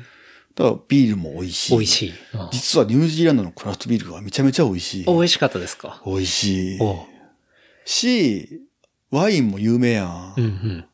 だから、正直、完璧やね。うん。もう楽しめるしうん、帰ってきて、フードだったりドリンクももう最高みたいな。だ結構だからね、なんか、マウンテンバイクやってる日本人の人は、うん。ウィスラーとか行く人も多いけど、でもはい結構ニュージーランド行く人やっぱ多いかな。へえ。うん。それニュージーランドがすごいマウンテンバイクでホットなのって、割と最近の話ですかそれとも結構前かいやら多分ね、この20年ぐらい前から。あ、じゃあ、まあ、まあそこそこそう。前からっそうそうそうていそ。ううことなんですね。でもまあ、この10年一気にガッと来た感じはするかな。うんまあ、いくらお金を入れてもね、まあ、いきなりはそうはならないから、まあ、ある程度のやっぱうんり時間は必要だったりするっていうことなんでなすんかかやっね。ぱ基本みんななんかもう田舎やからさ、ニュージーランド。はい。もうアウトドアアクティビティやるしか遊びがな いから。本当にな。るほどね。それはあるかな。う。うんーん。結構、ていすけさん、まあ、その後、まあ、割と最近のツイートだったりしますけど、サイクルツーリズムのコンサルやろうかなみたいなね。そう、めっちゃやりたい。俺うもそういうの大好きで、うんやっぱりその海外のその現場を見てきてるから、はい。そういうの見てって、日本のそういう現場を見ると、はいあもう一生無理やろなって思うよね。え、日本のサイクルツーリズムってあるんですかそもそも。あるっていう僕はまあわかんか、ななんかね、あの、やっぱりもう、国が力入れてんねん、行政が。で、やっぱり、すごく突き詰めると、あの、しまなみ海道はい。あの、あれ、広島と、あれ、えなん何県あれ、愛媛県うん。ですかね。をこう、つなぐしまなみ海道はは、いまあ、当たったんよ。ほう。あれがこう、やっぱり大ヒットして、うんえ、それ、ヒットしたっていうのは、そこを走ることが当たったってこそとう、ですかもう世界中から人が来るようになって、確かに俺も何回か行ってんねんけど、はいまあ素晴らしい海海の上をうん走れんのよ。ほうほだからまあ自転車で、あの、あれ、尾道か。う。うん。尾の尾道から、えー、今治うんうん。まで行けんのよ、自転車で。はいもう素晴らしいねんけど、もう、それが自転車ま乗りの聖地みたいあな。なってるね。はいはいはい。それで成功してるってことです。成功して、それを、まあ、成功例として、いろんな、こう、自治体が、はいまあ、どんどん金、ジャブジャブ使って、んまあ、マネーしようとしてんねんけど、はあ、はまあ、でも、あ、難しい。うーん、かなっていう気がするかな。え、でも、だってその海の上で気持ちよくて走れるって、うんお金かけて真似できるもんじゃなくないですかそのロケーションが素晴らしいからですよね。そうそうそうそう。うん。なかな か、ねえロケーション別になんともないところでやろうとしても結な構んかね、厳しそいんじゃないですか。の、まあ、難しいねんけど、日本であんのは。でも、やっぱり、自転車で気持ちよく走ろうと思ったら、やっぱり自転車専専用道用の路。はい。道とか、やっぱトレイルをやっぱ整備しないと、やっぱ面白くならないのよ。うん。うん。だから、まあ、ハイカーと、はいあの、マウンテンバイカーが両方とも走れるトレイルとかも実際よ、よくあんねんけど、うん。でもやっぱりその、自転自転車で走って、うわー面白いなっていうトレイルは、はいもうやっぱりこう、マウンテンバイク専用に作ってあって、うんうんで、やっぱ自転車のスピード速いから、マウンテンバイクって。そうで。すね。で、やっぱその走る方向もやっぱり決められてる場合が多いのよ。うんうん。逆走禁止とか。はい。はい。だからそうやってこう、規制、うんマウンテンバイク専用にすればするほど面白いねんけど、残念ながらね、日本、そういうのやっぱりできない国やから、うん。みんなでシェアしましょうって言って、みんなでシェアして全員が面白くないっていう風になっちゃうからさ。だかああ、なるほどね。らサイクリングロードっていっぱいあるやん。はい。でもあれりまっすて厳密には別にサイクリングロードじゃないらしいからね。うん。まあ、それは、そういう名称をつけてるだけで別別にに、歩行者も。そうですよね。でもなんか、ドイツかなどっか、やっぱヨーロッパ、海外のそのサイクリングロードなんかは逆に歩行者が入ったら、歩行者が罰金なんか取れるって取られちゃうから、いや、そうだと思います。すごいだって厳しいから。う。うんん僕も初めてアムステルダムに行った時に、もう明らかに自転車道路と車の道路と歩道が完全に分かれてそうそうそうて、で、なんていうんですか、日本の感覚で行くと、その自転車のところもね、あの、歩行者行けんのかなと思って、ちょっと横断すると、もう、ものすごい勢いで自転車が来たりするんで、危なすぎる。だから、もうちゃんと分かれてるし。そこはね、すごくやっぱりちゃんと分けないとんあかんねんけどね。うんうんまあだからそういうね、あの、サイクルツーリズムのコンサルしたいねんけど、うんはい。まあ、金かけないとやっぱり何でもダメやから、まあ金持ってこいしか言わへんから、多分仕事は来ないね、そこのサイクルの。 まあ、それではコンサルになんないですね。なんないからね。 金持ってこいっつって。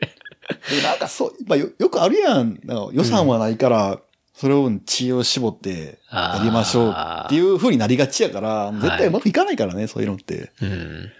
いや、なんか、そうですね。予算がないから知恵を絞りましょうって、まあ、よくある話ですけど。もう最悪やからね。うん。まあ、目標じゃあどこですかってことですよね。ちゃんと目標がそこにあるんであれば、投資をしないと当然最初始まんないしってところが、全員それに関わってる人が同じマインドでいかないと、まあ、うまくいかないでんす。かねその、まあ、すごく日本っぽいねんけど、例えばそのサイクルツーリズムをじゃあやりましょうって言って、例えばその、なんとか県のん、何市と、なんとか町と、なんとか町が、はいまあ、3つか4つぐらい集まってん、お金出し合って、NPO 法人作りました。はい。それでじゃあ、サイクリングマップを作りましょうってなるやん。はい。そしたら、そのサイクリングマップには、んその、お金出した自治体しか乗らないわけよ。はいはいはい。で、ちょっと隣接してる、その、他の自治体の町に、スーパー素晴らしい観光スポットがあったとしても、その地図には乗らないわけよ。はい。もしくは、まあ、さらっと流されるわけよね。うんなそういう弊害 がね、実際あんのうん。よ。なるほどね。うん。例えば、その、その NPO が、じゃあ、実際地図を作って、人を呼んで、サイクリングツアーをします。はい。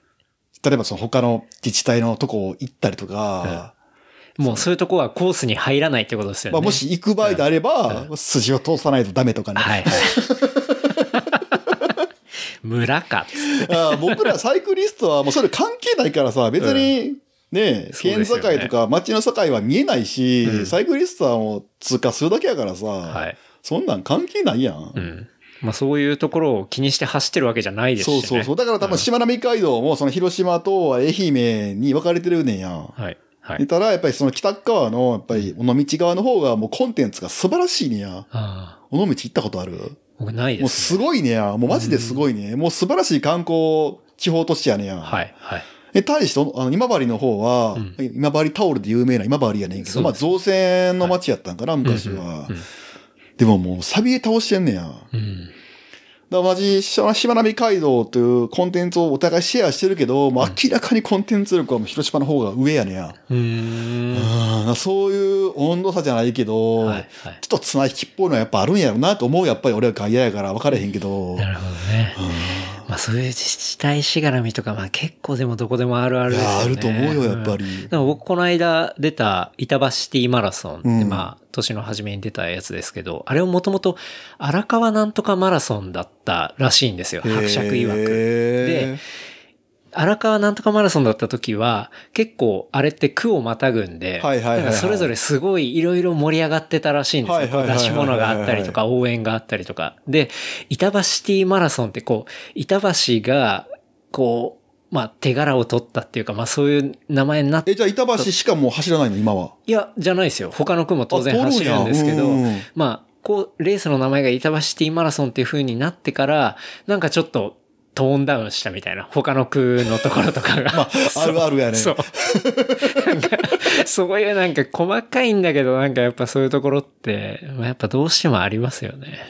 もうめちゃめちゃあるみたい、そういうのは。うん、いやまあ、そういうところをね、なんかさっきの太っ腹じゃないですけど、なんかこうね、しっかり、もう、エリア全体で盛り上がればいいじゃんみたいなね。なんかそういう気概で。ならない。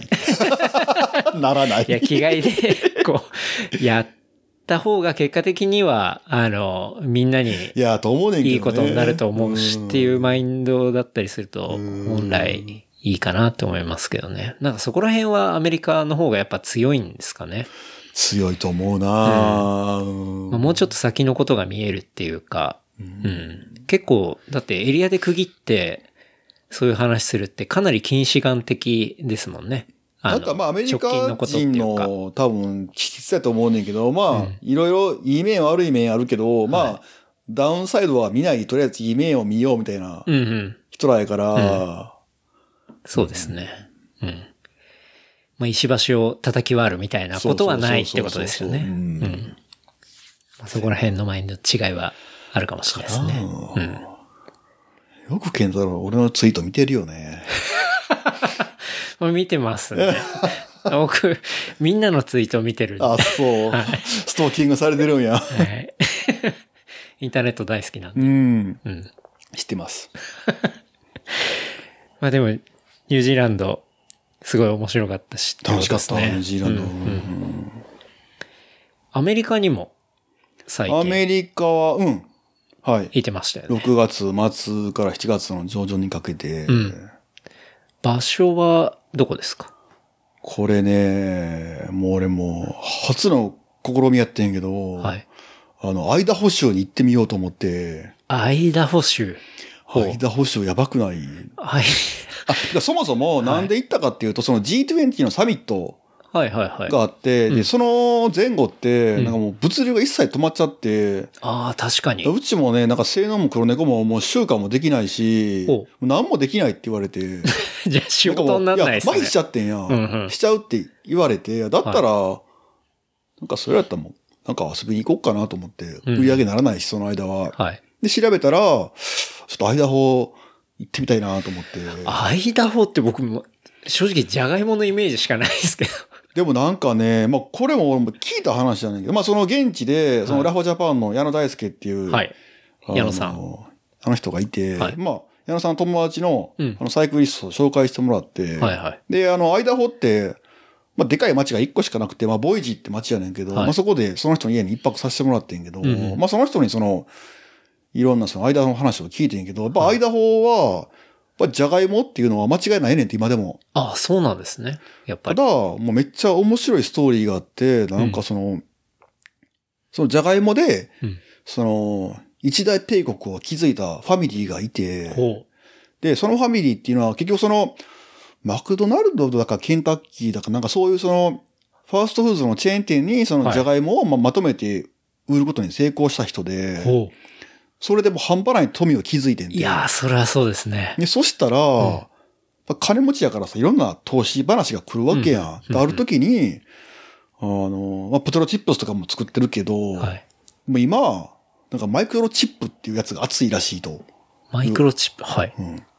で、そのマイクロチップは、ポテロチップスよりさらにちっちゃくて、それが 1, 1個5ドルとか6ドルとかで売れるらしいぞ。はい。っていう話を聞いて、はいはい、その、まあそのじゃがいものファミリーが、うん、分かったって金出したら、うん、もうすごい会社になって、今はもうその会社は、あのアメリカで唯一残ってるそのマイクロチップの会社だ、iPhone にも使われてるし、はいはい、アメリカのその戦闘機とかにも使われてるし、まあ、すごい会社があんのよ、そのボイジって街に。はいはい、あとね、あの HP もボイジやね、アイダホにあんねんで、会社が。あ、そうなんですね。だから、やっぱじゃがいもはすごい有名やけど、うん、実は今 IT 産業がすごく有名で。ポテトチップスとマイクロチップ。マイクロチップはね、すごくもう冗談みたいな話だけど、マジかと思ったけど、もうそうやねんって。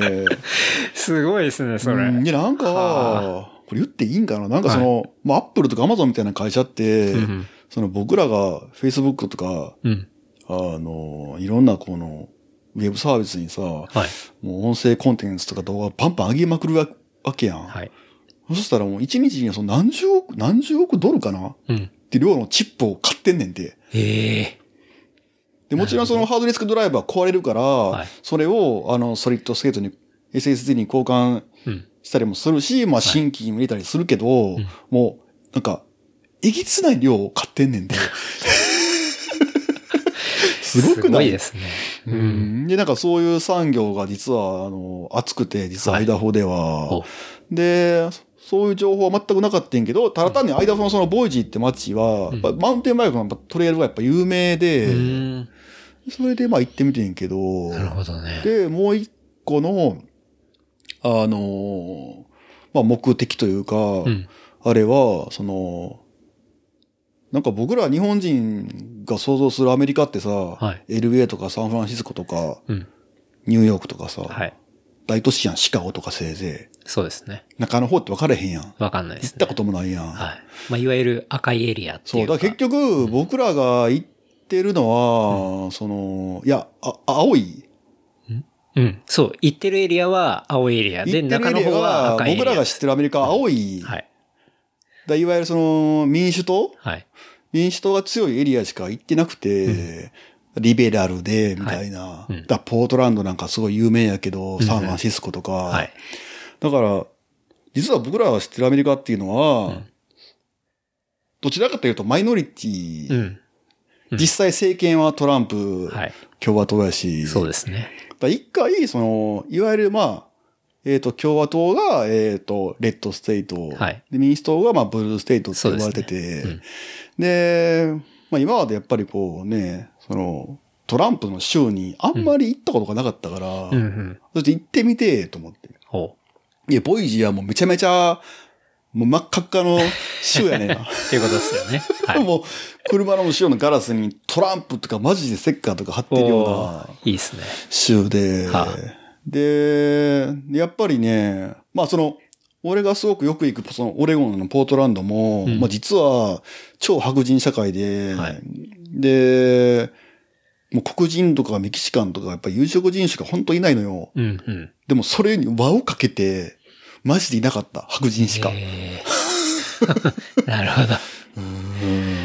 もう本当にやっぱ、ああ、ここは赤い州なんだなっていうのをかいなと思って、なんかも体現する感じなんですね。う、うーなんんか雰囲気とか違いました。まあその人種以外のところまあとそかこまでね、2日しかいなかったから、あそそこまではわかんなかったけど、でもやっぱり、あの、なんやろ、そういうそのトランプのね、ステッカー貼ってるとかっていうのもそうやし、でもね、やっぱり、ボイジって、すごい、アイダホの南側で、ユタ州が近いのよね。うんうんユタ州がやっぱモルモン教がやっぱり強いかはら、はちょっとそのボイジもその影響が強くて、結構なんか、あんまりこう、もっと美味しいビール飲めるかなと思ってんけど、ん意外にブルワリーあんまりなくて、ああ、やっやっぱぱりそそうなんのです宗教のせいで、うんうんで、コーヒーもなんか、あの、カフェインフリーのコーヒー屋さんがあったりとか、うん。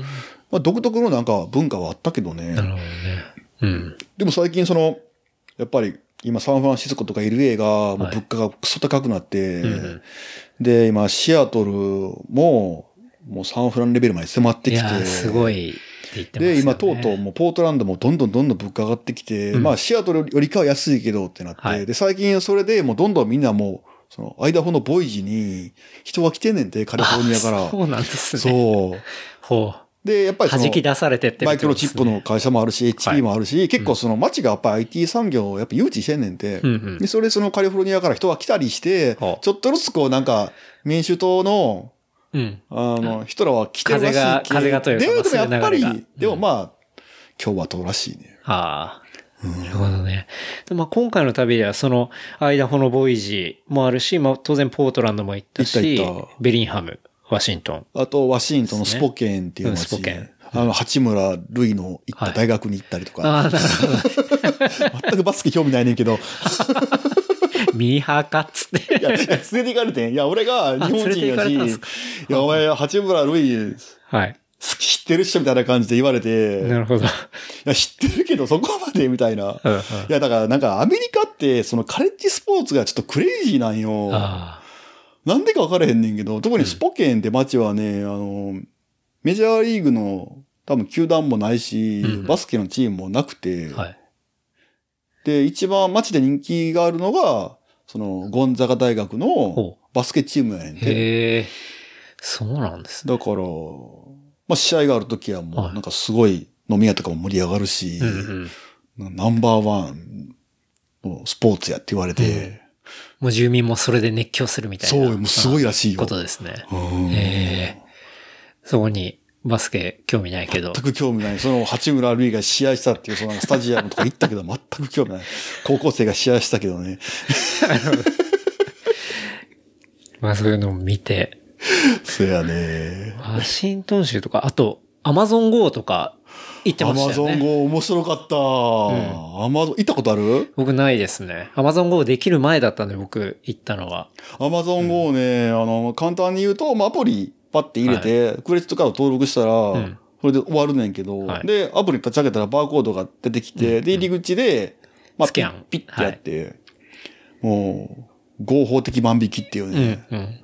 え多分あれね、うんあれ、アマゾンの本社のビルなんかな。まあ、多分ね、アマゾンの本社が多分あるエリアのはいはい。アマゾン GO に行ってんけど、んやっぱりね、面白かったのが、その、ホールフーズマーケット、はいスーパーマーケットアマゾンが買収したから、そうですよね。そのホールフーズのアイテムがあったりとか、うんうん結構中にね、やっぱキッチンがあって、うん。その場でなんかフードを作ってんのよね。はあはだからあったかいもんも食べれたりとあ。か、へえ。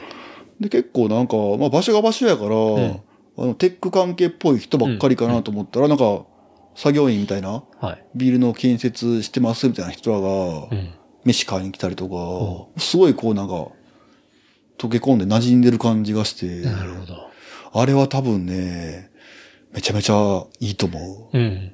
だまあ、Amazon Go は本当にそのスキャンしたら中に、中のものをまあピックアップして、そのまんま出てきて、そう自動的にお会計がされてるっていう。そうそうまあそういう、まあ、インボイスとか、領収書も、まあ、その全部アプリで見れてみたいな。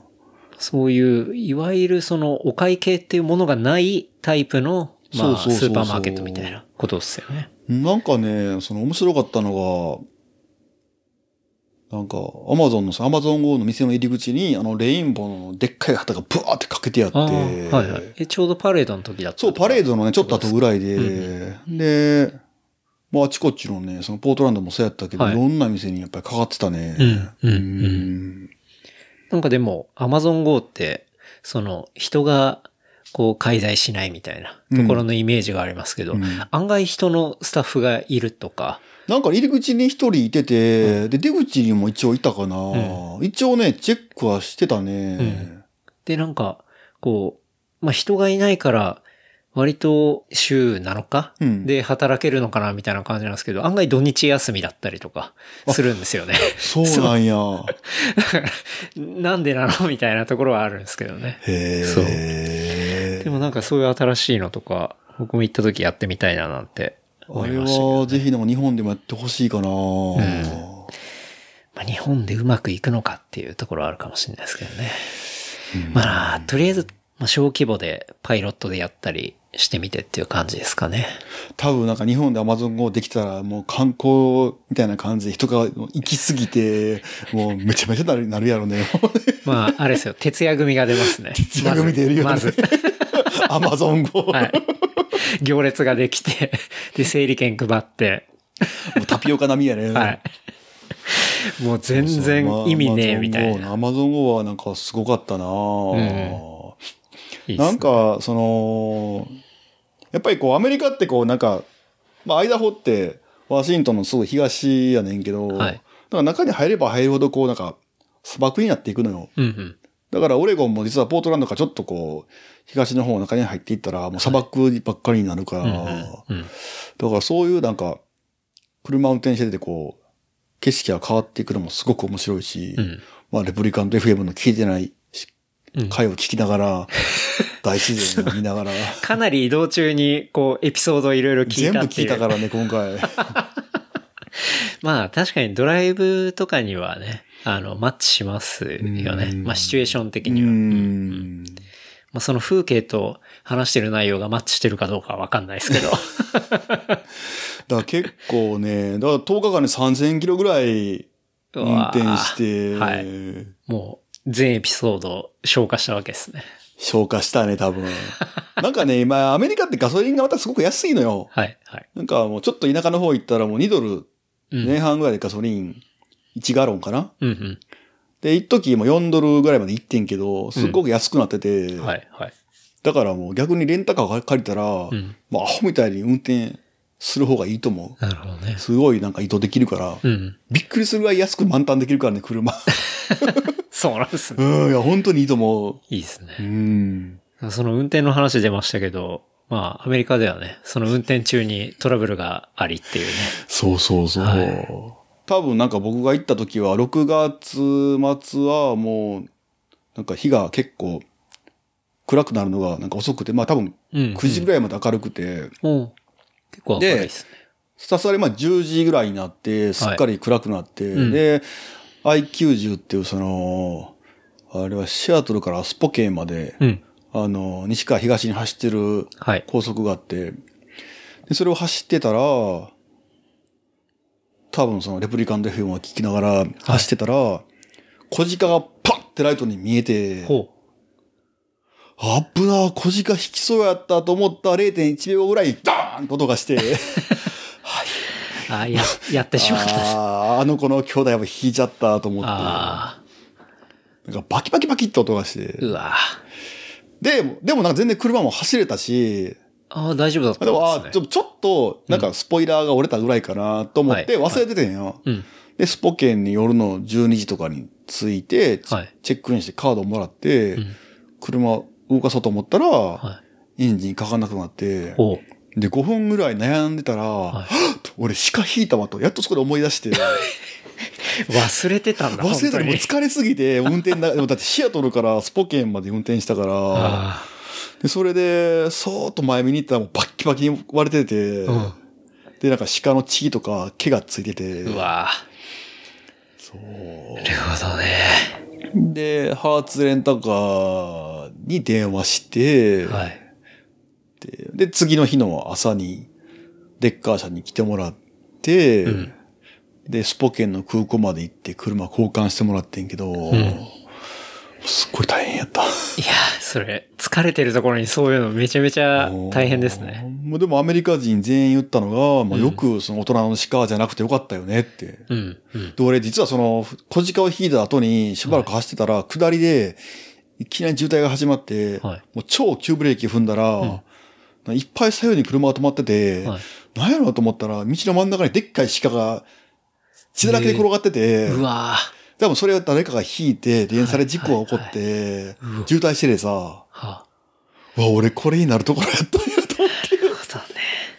いや、そうか。だまあ、小鹿だからまだあれだ。そう。だってことでなんか大人やったらでか多いや分つガラス突き破って入ってきて、うんうんこっちが死んじゃうから、はまあなんか僕も、その、ツイッターで流れてきたやつで、それはバスの運転の映像だったんですけどうん、鹿か馬かを引いて、そう、鹿が思いっきり窓ガラス 割って中に入って、そのまま、までもその鹿は結構元気で、マジあでの、バスの中走って、へーで、運転手が、その扉を開けたら、そこから出て走って、やばあの逃げてったガラみスたいな破った後に、はい。なんかね、その俺が行った、そういそうのありましたけどの、ねスポケンって町は、その、八村ルビーが、、はい いた町は、なんかやっぱ自然がすごくて、うんうん。で、その次の日に、なんかアメリカ人の家泊め泊めてもらって、まあ、うんマウンテンバイク乗りに行ってんけど、はいあの、もう野生動物がすごすぎて、おなんかいきなり野生のコヨーテがバーって前走ってきたりと か、あと野生の七面鳥とか、へえ。あとね、鹿もまた見たし、はいあと、マー、マーモット、マムート、マーモッマト、マムーちチっちゃいなんはか動物とか、うんなんかいっぱい見たね、動物。サファリパークじゃないですか。 やばやばいの。いやーだからまあ、そういうのに、まあ、引いちゃうリスクとか、遭遇するね、リスクもかなりあるってことですよね。うん。まあでも、無事でよかったですね。そう、でもね、その後あのー、えっ、と、アイダホからはい。オレゴンのベンドって町に移動して、んそこで乗りに行ったらまたトレトレールをはいぶっこけて、はい。骨が折れたっていう、あ完全にやってしまったんでやっす、ねて。しまった。あ そあ。うで、その時に一発で分かった感じですかあ、わかる。あ、折れたな。なって。 ってなって。え、多分その直後は、はいなんかその時ね、だからライブが来て、はいピッカピカ雷光ってどんどん落ちて、うんあやばいっていう時で、それでちょっとこう、あの、ゆっくり走ってたら、はい。ちょっと石に詰まって、はいで、ハンドルを強打して、うんうん。胸に。うん。で、まあ、ロロキソニンテープ貼りまくって、なんとか耐え切ったけど、ロキソニンテープ。どれロキソニンいや、ロキソニンテープ、本当にあの、効果てきめんですからね。あーまあ、ロコアテープっていうやつやねんけど、まあほうほ商う品名やと思うんだけど、はいまあその一般名称はその、うん。ロキソニンテープやねんけど、あれは本当に効くね。うん。僕もこの間ね、あの、OMM 走るときに、ちょっと新スプリントに不安があったんで、まあ、ロキソニンテープ貼っておこうかなと思って、まあ、薬剤師さんから買って貼ったら、まあ、調子良かったですね。調子良かったっていうか、まあ、全く不安なくまあ、あ走れれはたでりしもまね、したね。もう内臓が得られるっていうバターやからね。 まあ、そうですね。あの、犠胃牲を薬と払い一なが緒らに、出てくるっていうね。 胃薬。胃薬と一緒にロキソニンが処方されることが多いから。そうですね。まあ、胃が荒れるっていう、なんかね、その胃のね、なんかね、細菌を全部殺すねんて、あーロキソニンって。でそれで胃が荒れんねんで。だから、飯食った後に食えっていうらしい、飲めっていうらしい、うんロキソニンは。食後に。うん。そうっすよね。まあ、でもあれは効きますからね。効く、本当に効く。 まあだから、いざという時に使うみたいな。だかそうらですかねねずーっとアメリカで張ってたから、いめっちゃ胃が調子悪くなった。え、帰ってきてからちゃんと病院行ったんですかあ病院行ったら、あの、レントゲン取ったら、やっぱり折れてレントゲンで折れてなくて、おうでも、あとこれ軟骨、うんうん肋軟骨が折れてるねって言われて、おうまあ、MRI まで、までしたらうん、わかんねんけど、まあ、もういいかと思って、うんうんはい、わかりましたって。 帰ってきた。いや、すごいな。もうアメリカ行ってじゃあ、鹿引いて、骨折って。ねえ。はい。まあでも、骨ぐらいでよかったけどねまあ。首はなくてよかったよね。確かに。もう こう、経験値が上がる感じですね。いや、でもね、鹿引いたのは経験値上がったね。あ、こうやったらいいかと思ったら、その車の交換とかするときは、あーたまたまだからね、そのレンタカーの保険をフルカバーで入ってたから、んうん多分1円も多分、あの、払わなくていいのかな。あだからあ。もし、ちょっとなるほ保ど険ケチってたら、はい。多分その、費用は全部いこっちや持ー、ち大変なことになってたんじゃななでいんかすエか。アバッグとか開いて、なんか、もう全損扱いになったら、す、もう多分、なんか1万ドル2万ドルすぐ行くらしいから、んうんよかったーと 思って、もうそれだけで大損になもうっちゃ皆いまさすんよね。ね、あの、車借りるときはもうフルカバーにしましょうっていう。まあそれは間違いないですね、間違いないね。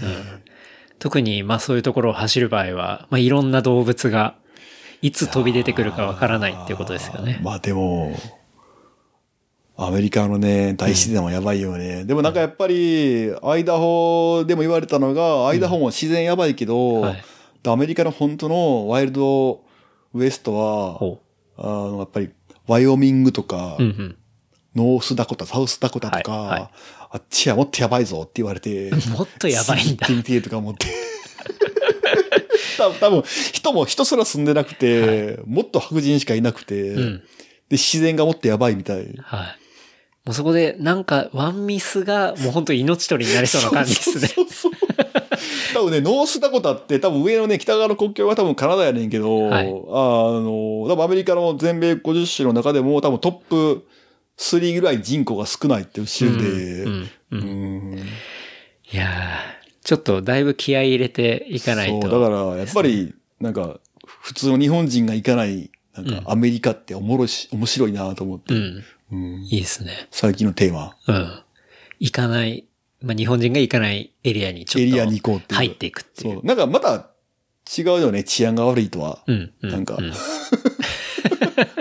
その、貧乏な白人とか、はい。まあ、言いますもんね。そうう。ん。まあ、日本人が想像想像するアメリカ人って本当にこの海のうん。ヘリっていうそうかそう、そうアメリカのヘリしか知らないうんか。ったりしますもんね。うん。あれはね、まあ、アメリカやけど、アメリカじゃないかもねう。ん。確かに。数で言ったら、そっちの方が少ない。うん。かもしれないまあ、っていうことですよねまあ、シカゴとかはね、またこう、まあまあ、オバマのね、地元だからまた違うと思うけど、はいうんうん確かに。それはありますよね。なんか、ポートランドで生ガキチャレンジしたっていう。生書きチャレンジした。今回は大丈夫やった。もう生書きチャレンジは、こう、各国でチャレンジしてるんですよね。してるしてる。はいうんまあ、ヨーロッパでもしたし。ヨーロッパ、そう、ポルトガル、リスボンで当たった。はい。あと、ラスベガスでも当たって。はい。多分今ね、勝率5割ぐらいになってるんだ。まあ、当たったり当たらなかっあたと、ニりュを。ージーランドも食べたかな。うんああそうそうニュージーランドは当たあんなだかった大丈夫やった。まあ、かん、もう毎回チャレンジするってことです ね。訪れた土地で。なんかね、やっぱりせっかくやし、土地の美味しいもの食べたいやん。はい。うん、土地の美味しいもん、それでも毎回牡蠣はあるんですね。なんかね、じゃあ出てくんねん。お なるほど。うん結構当たる体質なんですかね。ていすけさんは。でも関係ないらしいよ、柿って。あそうなんですか体質も関係ないらしいよう。。うんん。牡蠣はまだ僕当たったことないですね。ホタテはありますけど。ホタテ。はいえ、きつかったあいや、死ぬかと思いました。本当あに、それ。あの、 修二さんと一緒に飲んで、うん。で、一緒にそのホタテ食べた飲みがあったんですけど、うーんもうその次の日以降、もう2日間ぐらい死にましたね。え、あの、ベッドから出れない。あ、出れないですね。冷や汗ものすごいし。俺、それリスボンで、それ食らっ たからね。いや、結構、貝はえぐいですよねや。ばいよ。当たるともう。あの、二度と食べたくなるレベルでしたけど。だからなんか、あの、カンピロバクター、あの、鳥刺しとか、いあれ系はまた緩く感じるよな。それを決定すると。うん、だから柿ってノロウイルスやろ。うんノロはマジでやばいよねい。や、だって本当にそれ当たった時僕トリップ感ありましたもん、なん か。はい。なんか悪夢見ない。あ、奥見ます見ます、本い当るよに。な。だいぶバッドトリップな感じで。いやうんしかも、利きが長い。ー、長い、長い、長い、長い。俺、帰りの飛行機とかあんまり記憶にないもん、なん か、辛すぎて。いや、あんな利きが長いバッドトリップ、ほん他になかなかないわっていう感じなでしたけどあ、ね。ちょっともう、殺してくれと思うぐらいきついもんな、ほんいまや、に。本当に。そっから僕、もう、多分、ホタテ食べてないですからね。あ、そう。も今うそれぐからいら食べに行くじゃあ。嫌です。 もう本当に嫌になっちゃったんで。やばいな、ケンタロウが貝柱ダメなんよ。いや、そうですね。もう、ダメです ね。うん、えいや、でも、本当にいろいろ言ってますね。ーいや、でも、そんなでもないよ。うん、でも、やっぱ、基本的に今、ていすけさんが海外行ってっていうのは、やっぱりマウンテンバイク乗りたいっていうとこなんですね。そうやなもうあれはもう、なんかもう麻薬と一緒やからね。ほんまに。中毒性が高すぎるよね。マウンテンバイクってでも、僕が大阪いた時で、ていすけさん見てて、マウンテンバイク乗ってるイメージあんまなかった持ってない持ってない。あのん時ですよは、ね。持ってなかったもん、ちゃんとでしたも、やつ。もともとは、ていすけさん乗ってたわけですよね。元々はそうね、高校生の時からややってたから。なんでこう今、また、こう、乗りたくなってきたんですかなんか、うーんでもね、それは話戻るけど、もうグラインディーロかな。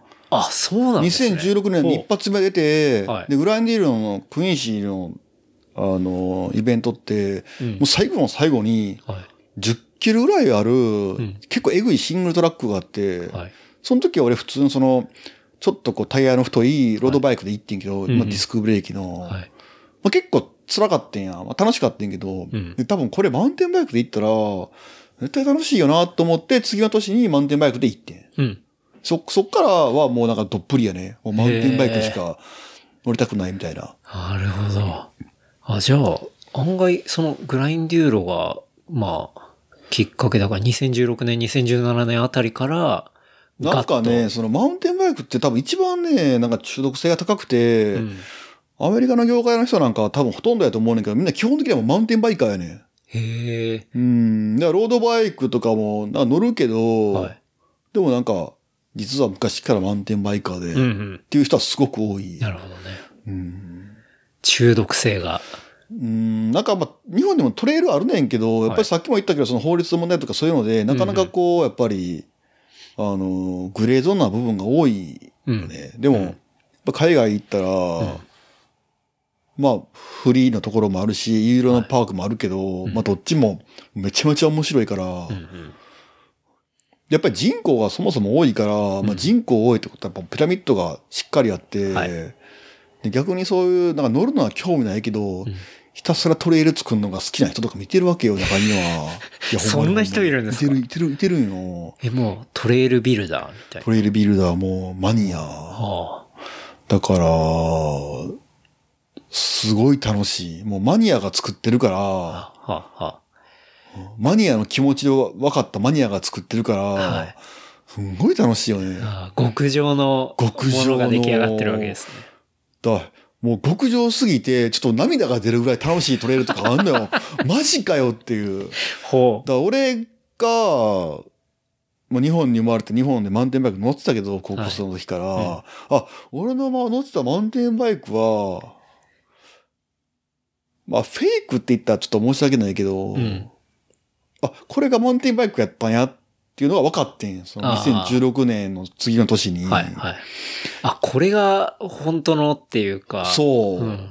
あここれれななんんやだっってていう。いうことですね。だから、日本のマウンテンバイクシーンは、やっぱりすごいこう、日本は山が険しくて、やっぱ特殊な環境やから、ちょっとやっぱりこう、あの、違う風に進化してるのよ。うんうん世界のトレンドとは。はい。そっか、まあ、でそもれは地形もあるってことそういうギアとか、そういうのってやっぱりこう世界のトレンドに乗っかって開発されていくわけやん。うん。だから売られてるギアは、世界のトレンドにの乗っ取って開発されてるけど、でも、それを活かす場で日本にないわけはあんまり。うん。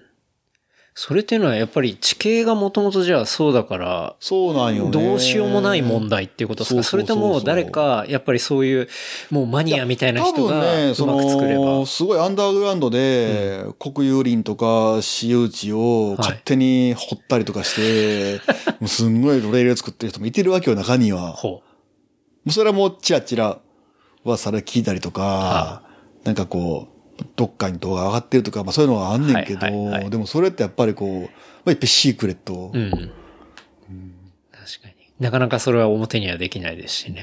うんだからたまになんかその、外国のフィルムクルーはいとライダーが来て、は例えば日本に結構やっぱり新州の辺って外国人も住んでるから、はいそいつらが、まあ、案内してアテンドして、うわー撮影してそれをパッて例えば海外有名サイトとか Facebook にバーンと動画上がってそしたらもう標識とか、うんもう丸分かり映ってて、はい炎上したとかあ。あ過去にあったからね。あ。あるんですね。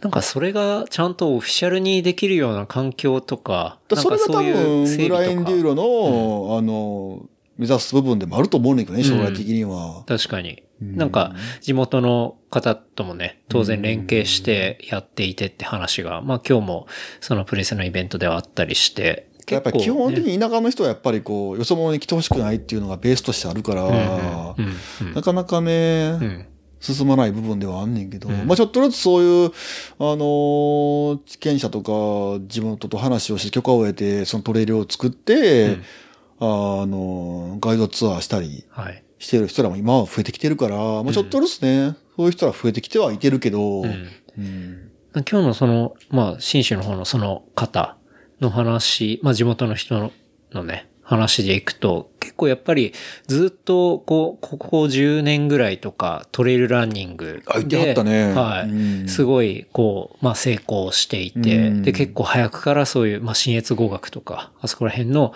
トレイルを受け入れて、まあ、やってきていて、成功していて、なかなか、その、マウンテン、バイク、のものってのは、なかなか敷居が高くて難しかったみたいな。で、今回ちょっと初めてやらさ、一緒にやらさせてもらいますみたいな話はしてましたよね。だから、そこに住んでる人とか自治体の人からしても結構チャレンジングなこいや、とと思う。っていうことですよね。だって。まあ炎上しやすいから ね。うん。だって、この間のね、その、あの、キャロンデールってアメリカのはいブランドがあって、そこがね、大阪で 新製品のフィルムを撮影して、はい。見ました見ましたで、。あげたらね、はいまあ無事炎上したっていう事件があったけど 無事炎 上。そうですねで。あれも別に、アメリカであれがあったら逆に、えー、クールみたいな、うんうん。多分99%、はい。もう、賞賛のコメントで、はい。っていう感じやねんけど、うんねでも日本人はね、あれをわざわざ本国のアカウントまでの乗り込んで いって、英語で、これはダメだろうっていうコメントを書くっていうね。うん。まあ、見たことない方に説明すると、キャノンデールのまあ新しい、えっ、と、フレームそうやバね。バイクが。アルミの新しい。そうですよね。出た時の、まあ、プロモーションビデオで、えっ、と、まあ、外国人ライダーとあれもだからライーダーから撮影来るから全員もう外国人。うん。うん。でもその中の一人は、そチャンヌルですよう。ね。そうそうそうそう。はいいまあ、あの、番組にや、も出俺ていもただいた撮影ね。の話聞いた時に、あ、炎上するかなと思ってんけど、 なんか思ってたより炎上してたよ ね。うんで、その撮ってる街中っていうのは大阪の大街阪、大ですよ阪。ね。めっちゃ大阪。うんで、まあ、かなり、こう、アグレッシブに、こう、乗っているのを結構かっこよく撮った、まあ、映像で。なんかあそこまでいかなくて。ても、例えば、その、二人で並走してるだけで炎上すんねん。えあ、ダメなんですか法律的にはダメやねん、並走は。あ、そうなんですね。自もう転車これ。はもうなんか、あの、まあ、恒例行事じゃないけど、例えば、その、そういうメディアとかが、はい。例えば、こんなライドをしましたみたいなうん写真を例えば Facebook に上げて、はで、並走してる写真が1枚でもあったら、うんもう絶対もう殺しにかかるコメントが入るからね。それは同じ自転車乗りの人が。並走ですよねっていうことですかああそれ、全然、あの、ピストンの時から学んでなくないですかいや、でもね、ちょっとは学んだのかなっていう気がするけどね。あ本当ですかまあ、キャラメルの僕も炎上はしたけど、もう日はね、消えてるし。いやでも、あの、僕が言ってるそのピストから学んでないっていうのは、うんその、なんていうんですか、こう、そういうことに対して、タイトにすればタイトにするほど、自分たちがもっとやりづらくなるっていうか。でもね、それはやっぱり、あれからやっぱり、人も増えてきてるし、どんどん自転車の愛好家も、うんまあみんながみんながそのピスト部分を通ってるわけではないから、まあ、そうか。うんなるほどね。まあ道路交通法を守るのが趣味みたいな人もいけるか らさ、あれ、グッドチャリズム的な グ、ッドチャリズム的なね、そうそうそうそう。キキープレートでグッドチャリズム。そうそうそう。だから、まああんまりね、はいあの、まあ難しい問題やね。なるほどね。うん。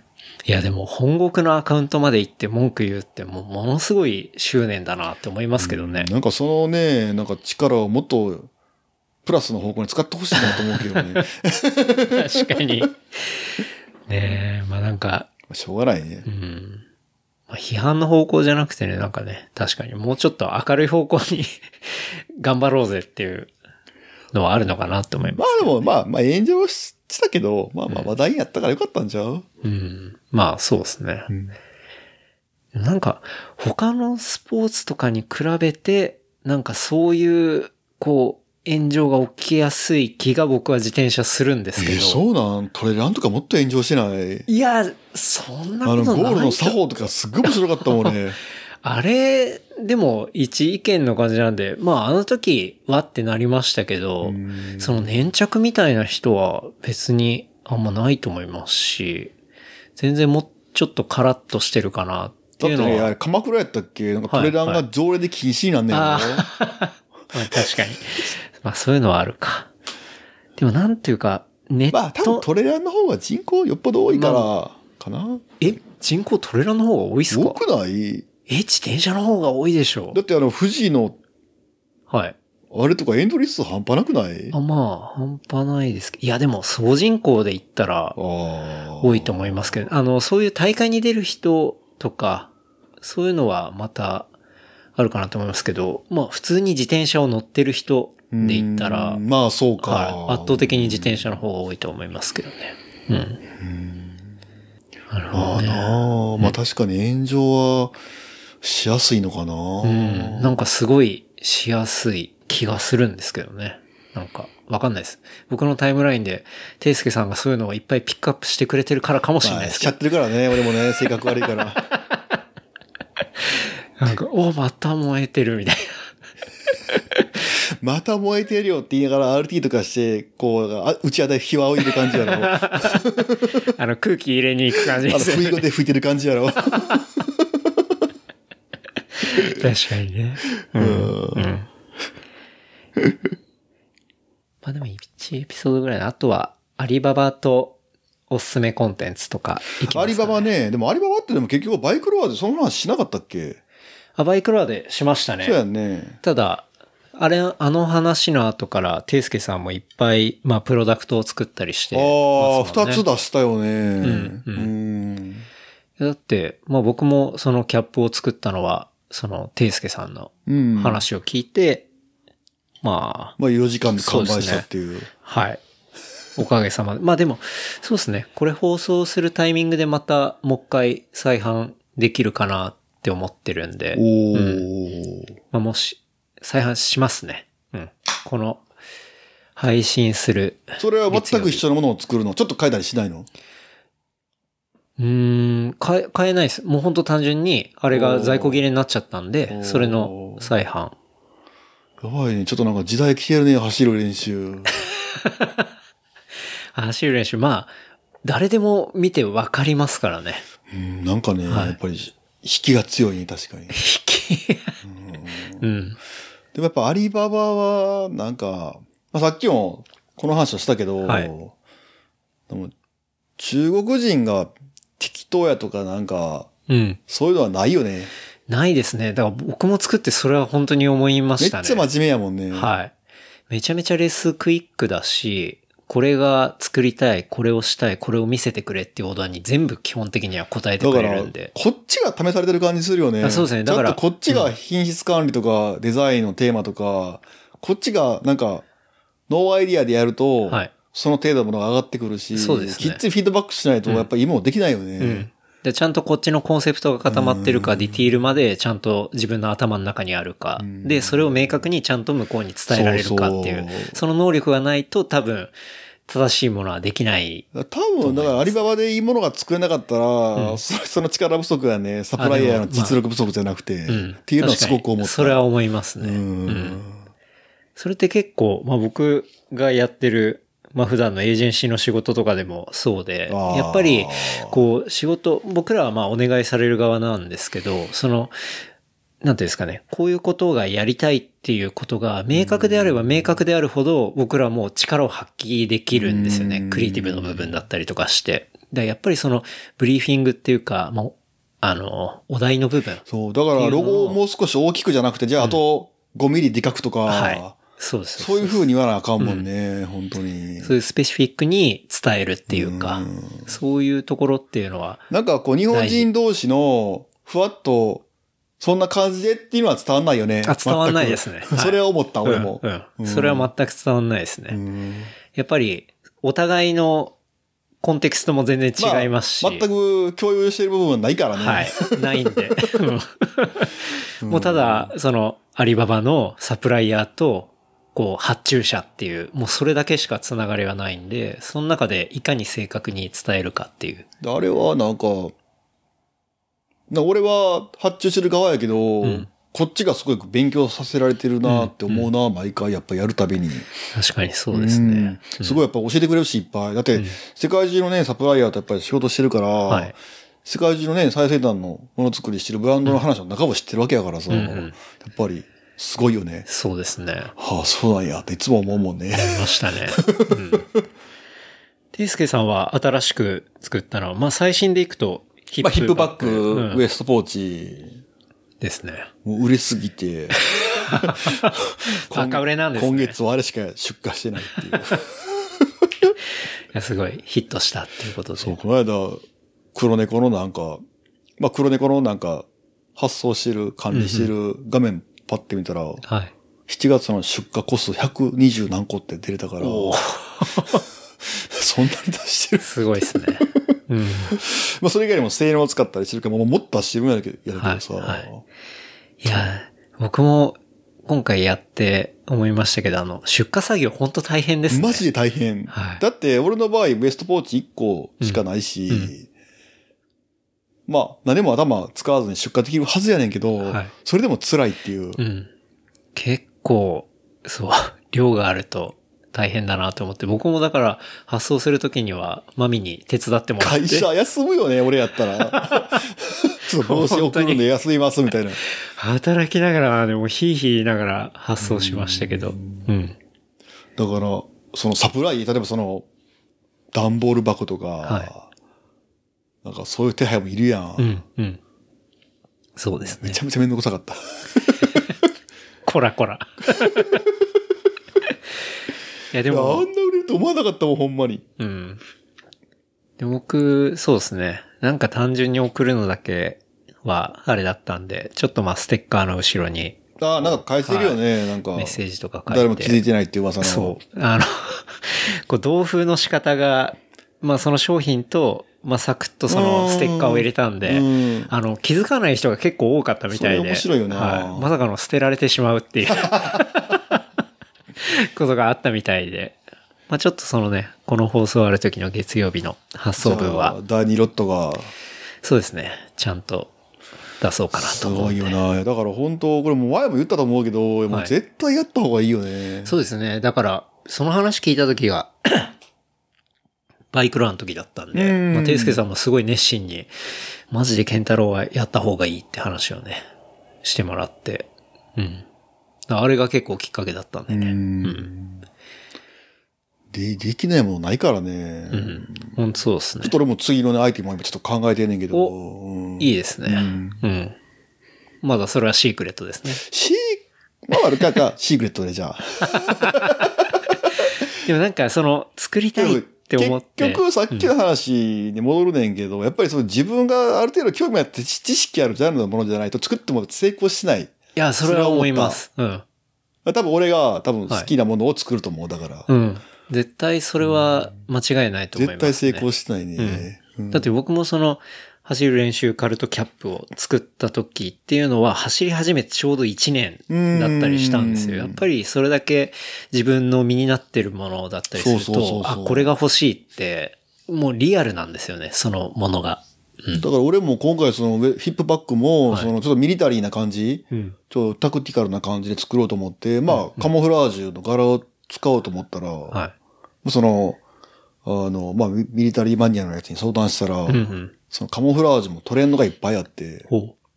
まあ、カモフラージュのトレンドっていう時点でまずクエスチョンマークやん。確かに。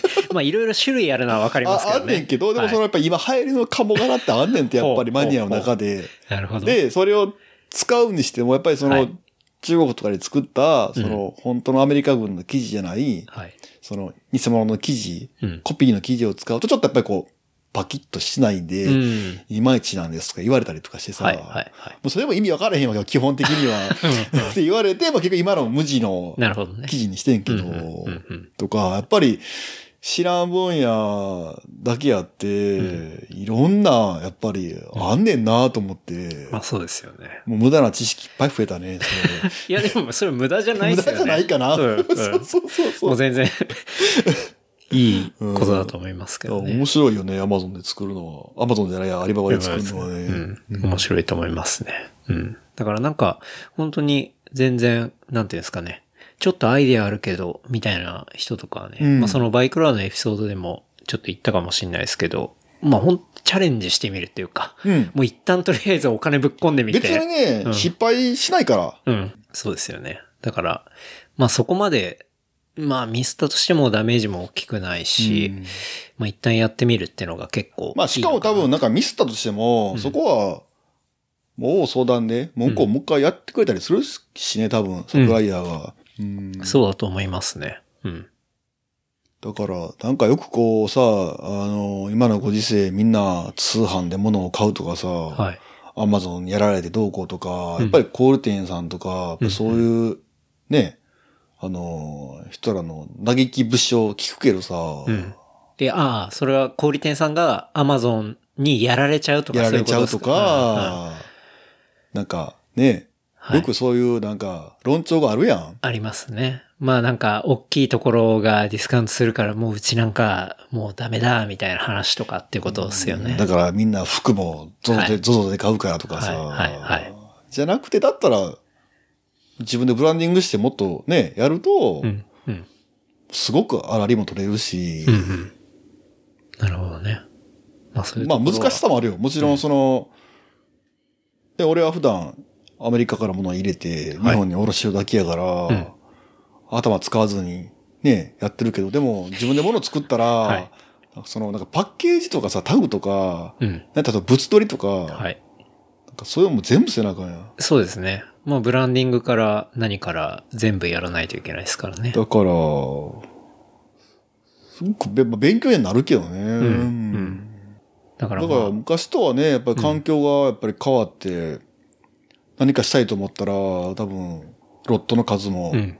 もう桁が何個も減って、うん。金額も何個も桁が減ってると思うのよ、おそらく。いや、本当にそうですよ。だって、この間、OMM で京一さんとも話しましたけど、うんうん京一さんってほら、あの、三番町で、キャップとかうん作ってたじゃないですか。作ってたよね10年ぐらい前ねあの当時はい、まだ10年以多分あると思うけ上ど前ですよ、うんうんそう。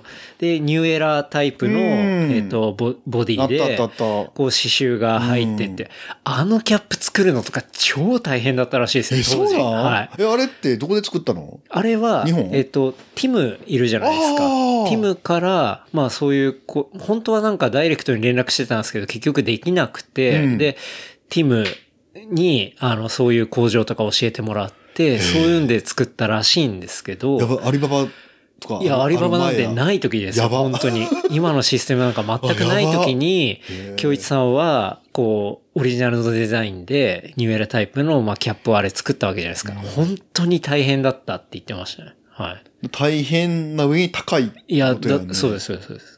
なんで、だからまあその時代、10年前から比べたらもうものすごくものは作りやすくなってるへっていうのをやっぱこの間も話してて思いましたね。そうやろな、竹内さんもその、ね、まあ僕の作ったそのキャップ見て、え、こんな細かいとこまでいろいろすオごいーよダーね、を、はい。タグとかもあるしね、はいちゃんと。オーダーできるんだ、みたいな。今すげえな、みたいな話を。うん。それは一緒にしてたんでね。思うっん。だからなんかやっぱ、そういう発想がある人とか、なんか嘆くだけではなくってことですよたいね。やー、と思うけどね、うんうまあそれすごい大事だと思います、そこはなんかこう、うん、すごくこう、リスク低く挑戦できる環境になってきてるから、うん。とは思うけどね。そうですねう。ん。確かに。なんかそういうのが、いろいろポコポコ出てくると、面白いと思いますしうね。ん、なんかね、そうやってこう、インディペンデントで、ね、僕らみたいにね、うん。なんかしょぼいカバンとかね、帽子出して、はいその中からやっぱりこう、本当にすごいブランドがね、うんポコって出てくる可能性もある、あるし、んうんこうそういうのはなんか、いや大事と思うけどね。うん。うん。確かに。うん。まだ、ヒップバックは在庫はあるんですかね。まだ買えるんですか、ね、いやでもなんかね、まだあるけど、あの、逆にパッチの方がもうなくなりそうで、まあそのベルクロで、そのあパッチはいはをい貼ってて、うんオリジナルの、でそのパッチの方はちょっとなくなってきて、ちょっと、やばいな。いどうするん ですかや、どうしよう かな。ちょっと考える。うん。まあでもそのね、ていすけさんの書きに注意の、はい。えーヒップバックは、はい TKC プロダクションズのウェブサイト買えますから買えるってことですね。税抜き2800円。はい。安すぎるって噂なんですそよう。。いや、すぎるっていう ことでね。あの、一部から若干クレームが確かに。 まあそれぐらいね、あの、アフォーダブルなぜひ、そう、アフォーダブルプロダクトなのでね、ぜひチェックとアフいォうとこーろダですブルっね。て使いやすい言葉やからね。はい。いい言葉ですからね。ううんん。というところで、はい。じゃあ、最後に、おすすめコンテンツいきますかねお。すすめコンテンツね、俺ね、はメモってきたもんだから。あありがとうございます。うんなんかね、はい。どっちがいいえ本の話かは、い車の話か。本がいいですかね僕あんま車わそうかやんないっね。ちゃわあかんんまなりいんで。興味ないよね。興味なくはないですけそうやねど。まあ本の方がいいじでゃすかあ、ね本。の話やったら、いあの、ちょっと前にあの、竜次銀のあの3体あ、3体、はい。の話になったやんな。りました。で、読み終わり俺ま、した。なんか、結構買いそびれて、まあ、最近届いてんけどさ、はい、はい。まあ、まだ読んでないねんけどね。あ、まだなんですね。う読んんでないねんけど、でも実は、あのーあの、竜次銀のその3体の、多分、すごいなんかの短い章の部分だけ、あはい。の、すでにこう翻訳されてて、で、それがあの、折り、折折りりたたたたみみ北北京京ですよね。はい。で、それをうん。結構前、去年かなうんうん。なんかに、すでに読んでて、おういいですね。もう感銘を受けて、ほう。で、え、読んだ僕読みました。あの、えっと、早川のうん。ノートがあるんですけど、うん。あそこで全文公開されてますえ、ね。マジで円は。はいあ。そうあなの、んだこの3体の発売に合わせて全文公開されてます。そうなんや。そこで、発売前に読みましたし、まあ3体の中にも、あれは3体の中のものをちょっと短編にするために若干テーマを変えてる。かテーマっていうか、大きいカテゴリーは変わってないんですけど、最終導き出す、そのアウトプットの計算のものはいが、はいはいはい。あの、変わっあてちょるちょ。っとオチは違うのそうです。あそうなんや。ちょっと違いますね。はい。いや。楽しみに読むわ。うん。で、その、3体の一部を英語に翻訳した、あうの、ん剣竜はい。っていう人がいてるんだけど、剣竜はその剣竜がめちゃめちゃいい。おう読んだ読んでないです。剣竜はね、多分あの、母の記憶にってやつが一番多分、あの、いいと思うねんけど、ほうほう。その、まあ、剣竜っていう人のおかげで、その中国の F- SF がこんだけこう盛り上がってきたっていううんうん功績がすごいでかくて。そうですよね。だって、その3体もザ・スリーボディっていうのは、えっと、アメリカで権竜がそうそうそうそう。ん英語にしたもんです、ね。実はそのケンリーの作品もすごく面白くて、ちょっと前そのネットフェリックスのアニメーションうん。に多分そのケンリー原作のはいアニメになったりとかもしてるし、うまあだからぜひ、あの、まあ、前回ね、3体の話をしてたから、はいまあ皆さんこう、まあ、ケンリュウもうん。読んでほしいなっていうのと、あと、うんテッドちゃん。テッドちゃん。ほう。テッドちゃん。これも、この人はでもね、あの、中華やねんけど、まあ、アメリカ生まれ、はいはい。まあ中国人の人で、でもね、この人のやっぱり作品もすごく良くて、うんただすごく多分、本職はね、多分シアトルの辺に住んではって、多分テ IT 系の、まあテック系のライターをあーしてて、なるほで、どそれの傍らで作家してはんねんけど、はいでも、はいあなたの人生の物語っていうやつがあんねんけど、あなたの人生の物語。これがまためちゃめちゃいいね。うん。それは短編ではなくて、もう、一冊えーでっと、物語の。いや、えーっと、何編か、中編がなんか、集まってる感じかな。うん。これもぜひ読んでほしいな。はいはい。あと、もう一つこう、香港を舞台にした、はい。あの、警察物語、ほう。探偵小説じゃない、警察小説。はい。これはね、陳光輝っていう人の沈降期。 13.67っていうタイトルやねんけど、 13.67。はい。これもぜひおすすめなんですおね。すすめ。うん。あな意外になんか最近だから中華関係の作品を読む機会が多くて。あー、多いですね。うんうんうんでもやっぱりきっかけやっぱ折りたたみ北京を読んだのと、やっぱりこう、テッドちゃんとか、うん。うん。権利を読んで、はい実はあ中国ってやばいよなっていうのがずっとあったから、だから3体はね、すごい楽しみ。いやー、3体、もうびっくりするぐらいの速度で僕読み終わっちゃいましたあ、ね。そう、はいもう本当に、もうこれ読み終わんないと寝れないなぐら いの、久々ですよ、僕そんな本に出会ったあのそ。う。うんとにかくすごかったっすね。まあ、ネタバレとか別にないですけど、やっぱその、文学だったり、歴史、物理学、科学、もうそういうサイテうんンサイエンティフィックなもの、もう全部が入ってるような、なんか単純に SF っていう一言で収まらないっていうか、なんかそういう壮大なものを感じて、で、しかも三部作なんで、あ、だからまだ終わってないよそうな。あと二つあるんですよね。すごいよね。そう。だからもうそれが待ち遠しいなっていう感じですけどね。うん、でも折りたたみ北京は僕もその短編が入ってるっていうのを知っていて、でもまだ全部は読んだことがないんで、うまあ、ちょっと、ていすけさんのおすすめですしね。読みたいなと思折りってた。たみ北京はね、よかったうね。んやっぱぜひその、テッドちゃんのあなたの人生の物語はぜひ読んであほしないたの人生の物語。うえん。あとは、えっ、と、13点ー、陳光輝のはい13.67。 ?13.67。ううんん。おすすめってことですね。ねまあ全員ね、その中華系のね、うん作家さんやねんけど、中華文学っていうか。うーん、なんかね、ちょっと衝撃やったかな、んどうしてもいいでね、すねなんか、アメリカとか、はい。あっちのね、うん。人らのやっぱ作品ばっかり読んじゃうから、普段は。うん結構、僕もサンタ読んで、すごい、多分初めてレベルで、そういう中国の人のサッカーのうーん。ものに触れ合ったんですけど、うんややっぱ歴史が結構特殊だったりするんで。なんかね、その、うえーっと、折り、折りたたみ北京の、はい多分 その、導入部分に、多分権竜が結構長い文章を寄稿してて、はいでそこに書いてあったことがすごく面白かったけど、まあ俺も、まあ詳しくは覚えてないけど、結局その、まあ中国って特殊やん。共産党の独裁国家なわけやうんうん。だから僕らこう、西側諸国の人間は、はいその中国の SF っていうのは、うんその中国共産党の弾圧とか、はい。チベットの弾圧とか、そうはいいうその、圧政に対する、んあの、抵抗、うんそういう抵抗を文学を通して描き出してるんじゃないかってこう思いがちやん。うんうん。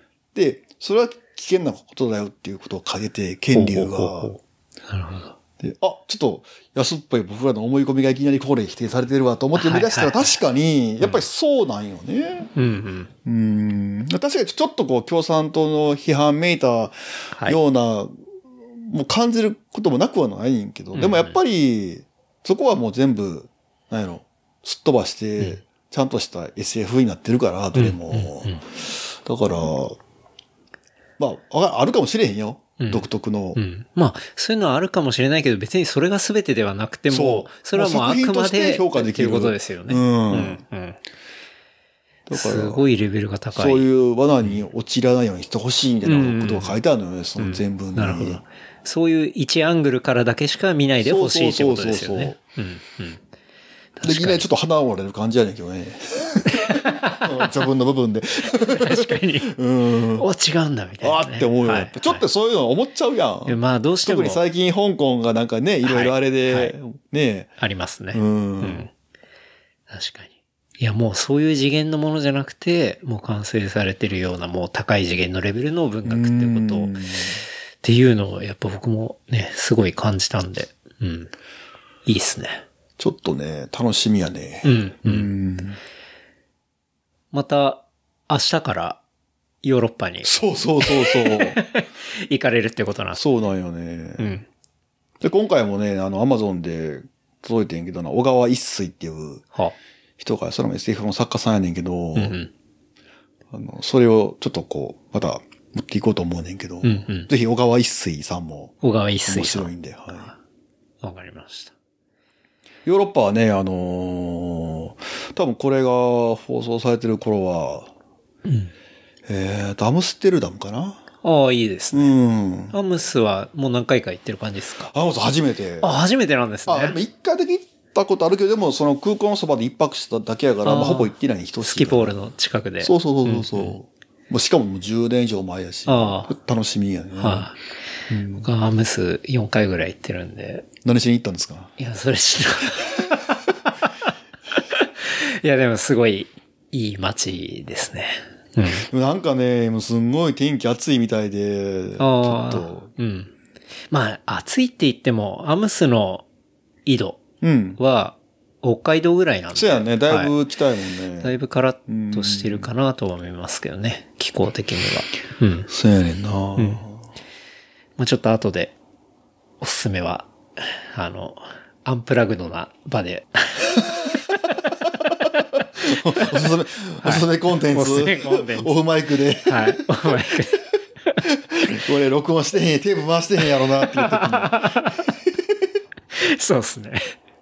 うんいろいろ。最近ちょっ、とね、あの、ヨーロッパがなんか面白くなってきてさ、うんなんか最僕もす近ごい年好きにっすね年に1回2回うん行くような感じになってきたかな。いいですね。アムスは、なんだろう、自転車の側面から言ったら本当に、ものすごい先進っていうか、あんなね、はいド平坦のね、国やのにね、うん強い選手がいっぱいいてるしね。うん。だし、そのもう本当に市民がちゃんとその自転車の役割、車の役割、歩ど行者んっていどうんのなんか調べたら、あの、市内とかも車閉め出してるらしいね。そうですね。ストリートパーキングもすごい高いし、なんか。で、やっぱり歩行者が1番、で、ね2番目、うん自転車っていう、その順位付けがしっかりしてるし、そういう街になってるのが多分結構見えるんじゃないかなと思いますね、やっぱり。うん。すごい好きな街です、僕は。うん都会結構。都会、うーん、やっぱり、真ん中の方はそんなに当然高いビルとかないですし、ううんんうんやっぱり古い、小さい、細い、ペンシルハウスみたいなのがすごい多くて。だから税金のせいやねんな。うん。間口がそ広ういですね。広かった税金が高いっていうのはいは、うんもう本当にひひしめきあって。京都っぽい感じね。はいうん可愛い感じで立ってるんですけど。ただ、その川を越えて北側に行くと、割とミュージアムだとか、新しいアート的なところがすごい多かったりとかするんで、うん。まあ楽しいとこですね。冬行った時は地獄でしたけど、寒すぎて。 でもあれ、2年前かな、真冬のブリュッセルに行ってマジで死ぬと思ったな。いほんと寒いですよね。や、ヨーロッパやばいよな、はじゃあ、アムステルダムから他にもいろいろ回まあって。一応まあ予定はあんねんけど。いいですね。でもなんかね、まあこれはまあ近い将来の目標やねんけど、まあ次はちょ,、ちょっとチェコ。チェコ。うん。なんかチェコで、で、北がすぐポーランドで、そのチェコとポーランドのその国境の辺がまたマウンテンバイクがすごいみたいで、ほうん、うん。すげえ、ちょっと行ってみたいなと思って。いいですね。うん。なんか、東欧ってあんまりこう行くチャンスないやん。用事もないし。確かに。でもプラハってなんかやっぱすごいね、ヨーロッパの中でもすごい古い都市で、で、物価もすごく安くて、うんうんちょっと最近行きたいなと思って。うん。プラハは、プラハマラソンがあるんで、僕ちょっと一回調べたことありますけどね。マラソン、マジで。 いやもう、本当に景色が素晴らしすぎるそうそうそうそうマやばいラやばソいンっていうんで、うんうん結構有名で、うんちょっとプラハマラソン、なんか海外のマラソンもいろいろ調べたりしてるんですけど、やっぱり、アムステルダムのマラソンか、まあ、プラハマラソンとあ、かなんピョンヤン行かないいね、ピョンヤンは。いや、ピョンヤンもちょっと、 まあ、そのうちの一つですね。でもね、プラハはね、結構意外に行きやすい。うん。多分ね、多分フランクフルトまで行くとか、はい。多分一回乗り換えればうん。大丈そ夫。うですよね。ああ、多分それこそスキポールからうんうん乗り換えとか。うんうんうんですよね。だから、まあ、今回のそのキャップで、こう、あじゃまあ、あキャップで儲けて、みたいな。そう、キャップで、こ う、まあ、サポートもらったところで、うんこう、どこ行こうかな、みたいな。まあ、当然国内も全然あるんですけどね。話聞きたい人やっぱいっぱい多いあでし。もねなんかこのマウンテンバイクの YouTuber とか結構俺チェックしてんねんけど、はいまあそういうのを見て、その海外のトレー情報を仕入れてるねんけどさ、はい。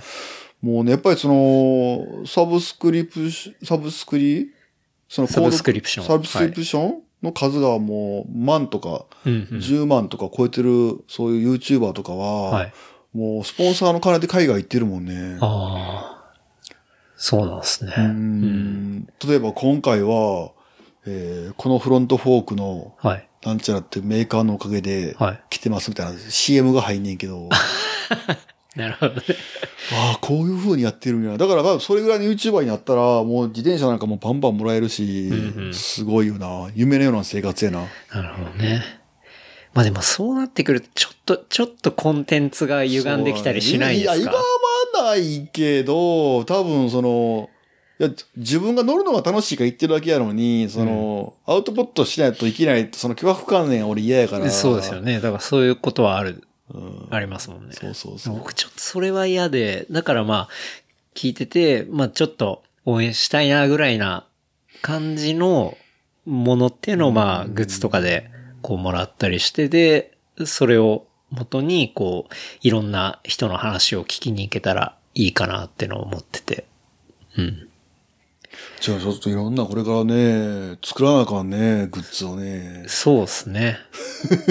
だし、まあ、今回のそのキャップのものとか、で、また国内とかでも、ちょっとなかなか行けないところとかう、ん行って、まあ全然話聞きたい人とかまだいっぱいいるので、うん。まあ全然まだオファーしてないですけど、ううんんなんか久々に話したいなとか、うん。なんでまあやっぱね、お金はね、自由を生むからね。いや、でもそれは事実だと思いますそういうグねッ。ズ作ってお金作るのはいいと思うよ、本当に。まあでも、なんか、まあ、さっきの話にちょっと戻りますけど、中途半端なものは作りたくないんで、せやねんなだし、自分に全く関係ないものとか、うん。まあ、T シャツとかは全然デザインとかでいいと思うんですけちょど、っとやっぱりストーリーいるからね。 うん。そう、と思いますね。全く関係ないところうんっていうのはちょっと、あんまり僕もお勧めできないし、まあ特に帽子とかって、うんなんかバキバキ、なんかそういう、ナイキとかさ、そういう帽子も、はい。アリババの帽子もそこまでクオリティ変わらないからね。うん。言うほどそうですね。まあ、ぶっちゃけ全然変わんないと思いますね。うん。でもなんかね、そういうマウンテンバイクの時に、なんか履くズボン、パンツとか、はいああいう系のちょっとテクニカルなウェアって、やっぱり、専門メーカーのやつめちゃめちゃいいねや。あなかなかアリババでは勝てないねや、クオリティが。はいそこはやっぱり。はいはいまあうんもし作れてもロットが半端なく多いとか、あ。うんうんうんだから、やっぱり、結構アイテムによるよね、アリババはね。そうっすねうんうんまあ、何か作りたいっつっても、もう探すと無限にあるんで、やっぱりいいサプライヤーを見つけるってのも結構難しいですしね。もう、あれ、いや逆に言うと、いいサプライヤーを見つけたら、もうほぼ、こっちのもんやと思う。あ、そうですね。まあ、割とそこで8割決まるみた決いなまとるこかろはありますなよ。ね。あとはもう担当者のやりとりだけやからね。うん、うん、うん。でもみんな英語うまいしね、すそごうく。ですねん。いや、英語でなんか向こうにあんま伝わんないな、みたいなこと思ったことはないです、なね。いないないないない。うん完全に仕事はできるっていう。なんかアリババのそういうコンサルしようかな、じゃあ。え、その、サイクルツーリズムのコンサルではなアくリ。ババのツーリズム儲からないから、アリババのコンサルしようか な。いや、でも、それ僕もやりたいな。アリババってやっぱ日本に会社あるんかなある、あるどやうなろんね。ですかね。いやーあんな大きい会社やでないんかなあるんですかね。ちょっとわかんないででもすけど。そのうち多分なんか半端なく AI が進化してなんかもう全部翻訳とかも完璧にされて、うん。まあ、消える職業消えにるなるみたいな職業っていう。うんいや、でも、アリババのコンサルだったら、まだいけるよね。僕はやっぱりその、作るプロダクトのコンセプトだったりだとか、まああーこれ、あそっち結構込みではい。僕のリアルな仕事、エージェンシーの仕事にもつながる部分です けど、いやなんかやっぱそういうところとかってすごい大事だと思ってて、まあねはい。なんかポだっッてとクライアントがさ、んこんなん作りてえって言われたら、いアリババでなんか探してくれるもん、ね、そうです下ね。手したらね、極それ端なも話。できますしね。うん。あいや、なんか単純にロゴとかペッてつけて作るっていうよりは、ちゃんとそこにコンセプトがあって、じゃあどういうブランドでどういうふうにしたいのかってところとかを考え、で、まあしっかりそこをデザイン作って、入れて、まあプロダクトを作ったら、じゃああとはどういうふうに人に伝えるのかっていうところまで、僕結構できるんじゃないかなって思いますけどね。うんうん。なんかそういうところをやると、また一個ブランドができたりとか。うん。まあ、だアリババで物を作って売るって、その、すべての要素があるからね。うん。だプロダクト、商品開発、プロダクトの部分もあるし、はサプライ、調達するはい。部分もあるし、はいで、それを買って、で、あと、その、写真撮ったり、はいそのマーケティングの分野もあるし、そうそうですそうですで、はい最初セールスの部分があって、お金を回収する部分もあって、すべての要素が含まれてるから、全部含まもうれてる社んですよ会勉強になりまくるよね。そうですね普通に。うんうん。だから僕本当にやってて思ったのが、ちょっともう仕事でやってることのこの一緒やんっていう。そうですね。ちょっと一こ緒う、だなってい凝縮されたのと一緒はいやんって感じやもんね。そういう感じはありましたね。うん。まあでもやってて楽しいですいけどね。やまあ俺もね、そそうう普段やってる仕事とあんま変わんないから、うんうんまあ面白い人気よ。ただ、こっちの裁量がすごく大きくなるから、うん。確かに。うんそれはありますね。あれは、あれは面白いな、でも多分、サラリーマンしながら普通に、全然できると思うから、いや、本当にそう思いますうねん。別に、ワッツアップでさ、い昼休みにパパってメールしたら、ね、うん。連絡できるから、んそう。だから、なんか気になってるんだったらね、やるのは。絶対作った方方がいいよね。うん。思いますね。クリエイティブなことですし。クリエイティブやね、一応。うん。だってコンセプトメイキングからしたらもう超クリエイティブですから。いやー、でもほんとめんどくさい。それは発想がですよね。いや、そのなんか、構成元が、ああ、できたっていう、なんか、一瞬のこう、喜びはあるけど、でもそっから、やっぱりね、具現化するためにめちゃめちゃステップがあるから。まあ長い道のりがありますからね。 そうそうそうそうはい僕もまあだいぶかかりましたから。え、なんか決まってからは、やっぱ向こうって早いんですけど、それをやっぱひねり出したりするまでは、でもいざ俺、あれ、フェデックスかななんかで、はい THL かななんかでその、もう、ビニールテープでくるくる巻きにされた段ボールが2個トーンって取れてすごいのが、はい。もうちょっと凹んだもんね。俺、これ今から売らなあかんのかと思って。だ いぶ減ったけどね。まあ確かに、あの、なんていうんですか、荷物の重圧はありますよ半ね。端ない圧が、はい。で、しかもいわゆるバルクの状態やから、はいそはい、まあ、ね、商品ではあるけど、でも、本当やったら多分、厳密に言うと、なんか、紙のタグとかは、用意せなあかんねんけど、そうですまあ、ね一切やってないけどね、それに関しては。うん、確かに。いや、まあ、ちょっとおすすめコンテンツから、またアリババの話にああ、行きましたけど、ね。アリババの話はアなんリかババやっぱ尽きな熱いですね。熱いよな、は今一番ホットな。なあ、なんて言うんかななんか、大人の遊園地的な感じやね。大人の何ですか遊園地的な。まあでもそうですね。うん。まあ思いを形に変えられるっていう。そう、なんか、例えば、あっと思い思い出して、アリババで、あアプリでパーって調べたら、ふわって出てくるから、うん、うん。すごいなんか妄想が広がるよね。あ、じそゃうあですねこれをちょっとこういじってこうしようかとか。はい。確かに。ないものがないですからね。ないものはない。うん。万物がそこにあって。例えばなんかそのチタニウムを使った何かを作りたいって思って、はいでチタニウムって検索したら、ブワーって出てくるからね。まあ死ぬほど出てきうます。わーって思うもんね。いや、こんなもんチタンで作れんのとか。はい。うん。いやー、だって本当に、まあ僕はランニングで使ってる時に、まあフリップベルトっていうあ、あ、あの、み密着するやつね。そうですピタッと。密着して、まあ伸縮ブラブ性ラしがなあいっっていうて、で、そこに iPhone とか入れると、はいはいはい。まあ揺れあもれしない。無限にあるやろ。そう。 あれも無限にあったりして、どれも選べ、どれか選べないっていうの。そう。ああ、これもこんなにあるんだと思って、まあこうやって作ったんだなっていうのとか、まあだからおすすめコンテンツはもうアリババっ ていう。まあ中国だし、あれも。そうですね。 確かに。あ、うまくまとめまりました、ね。そうそうそうそうはいまあ、中国つながりで。そうそうそうん今じゃ中国が熱い。中国が熱いはい。いや、本当そうですよね。そうそう。ぜひ。ぜひっていうところですね。はい。なんか、告知とかありますかじゃあ、ヒップバック買ってください。 はい。ヒップバック。ちょっと8月の上旬までちょっとヨーロッパなんで、まあ、はいそれ以降でお願いします。出荷できないんで、僕しかいないんで。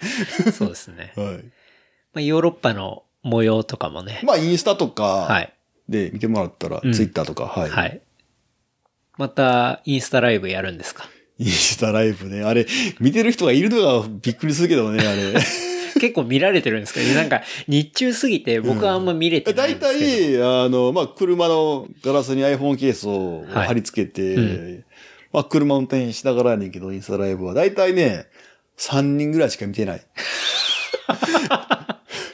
もう逆に3人見てる人、やばいよなと思うけどね。やばいですねなんかありがたいけどね。でもそれが多分、ろ録画で残るから、うんまあまあ、それを見てもらってるんかな。うん。うん。なるほどね。あれ、YouTube チャンネルは最近ちょっとね、忙しい、ヒップバックが売れて忙し くて、ちょっと止まってるけどね。アメリカの旅行機もんどこでアウトプットすればいいですかってアンケート取ってあたあじゃなー、いですか。よく見てるね。うんはい。あれ一番がやっぱ YouTube でしたよ YouTube、ね。そう、YouTube やった。いちょっとね、それやらなあかんねんけど、もう次の旅が入ってしまったからね。だし、 もう今日だいぶ話したし、みたいな。そうそう。まあでも、あ一応 GoPro で撮影した動画、まるまる置いてあるから、はあはあまあなんかの形で。はい。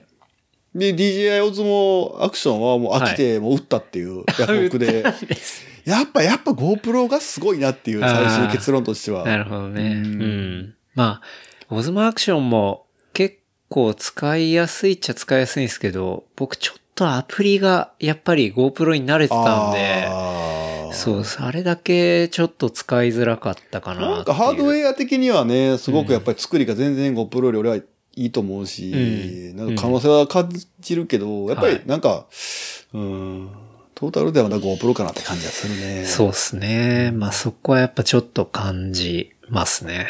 うん。で、あとやっぱり、あの、オズモアクションは、あの、バッテリーと蓋が一体式になってるから、安い中華バッテリーが存在しないのよね、アマゾンとかでも確かに。うんあれよくできてますよ、ね。あれはよくできてるよね。なんかその、なんかプリンターのさ、トナーの偽物をなんかこう、撲滅した感じよね、はいあのシステムってね。。そうですすね。う。うんん。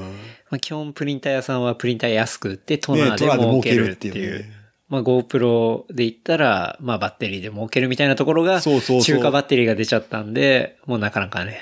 でもね、あれはね、っ DJI で多分ね、あの偽物のバッテリー作るのすっごい難しいと思うね。いやあれの防水の難しシいーとル思いもますはい兼ねてるから、ですね。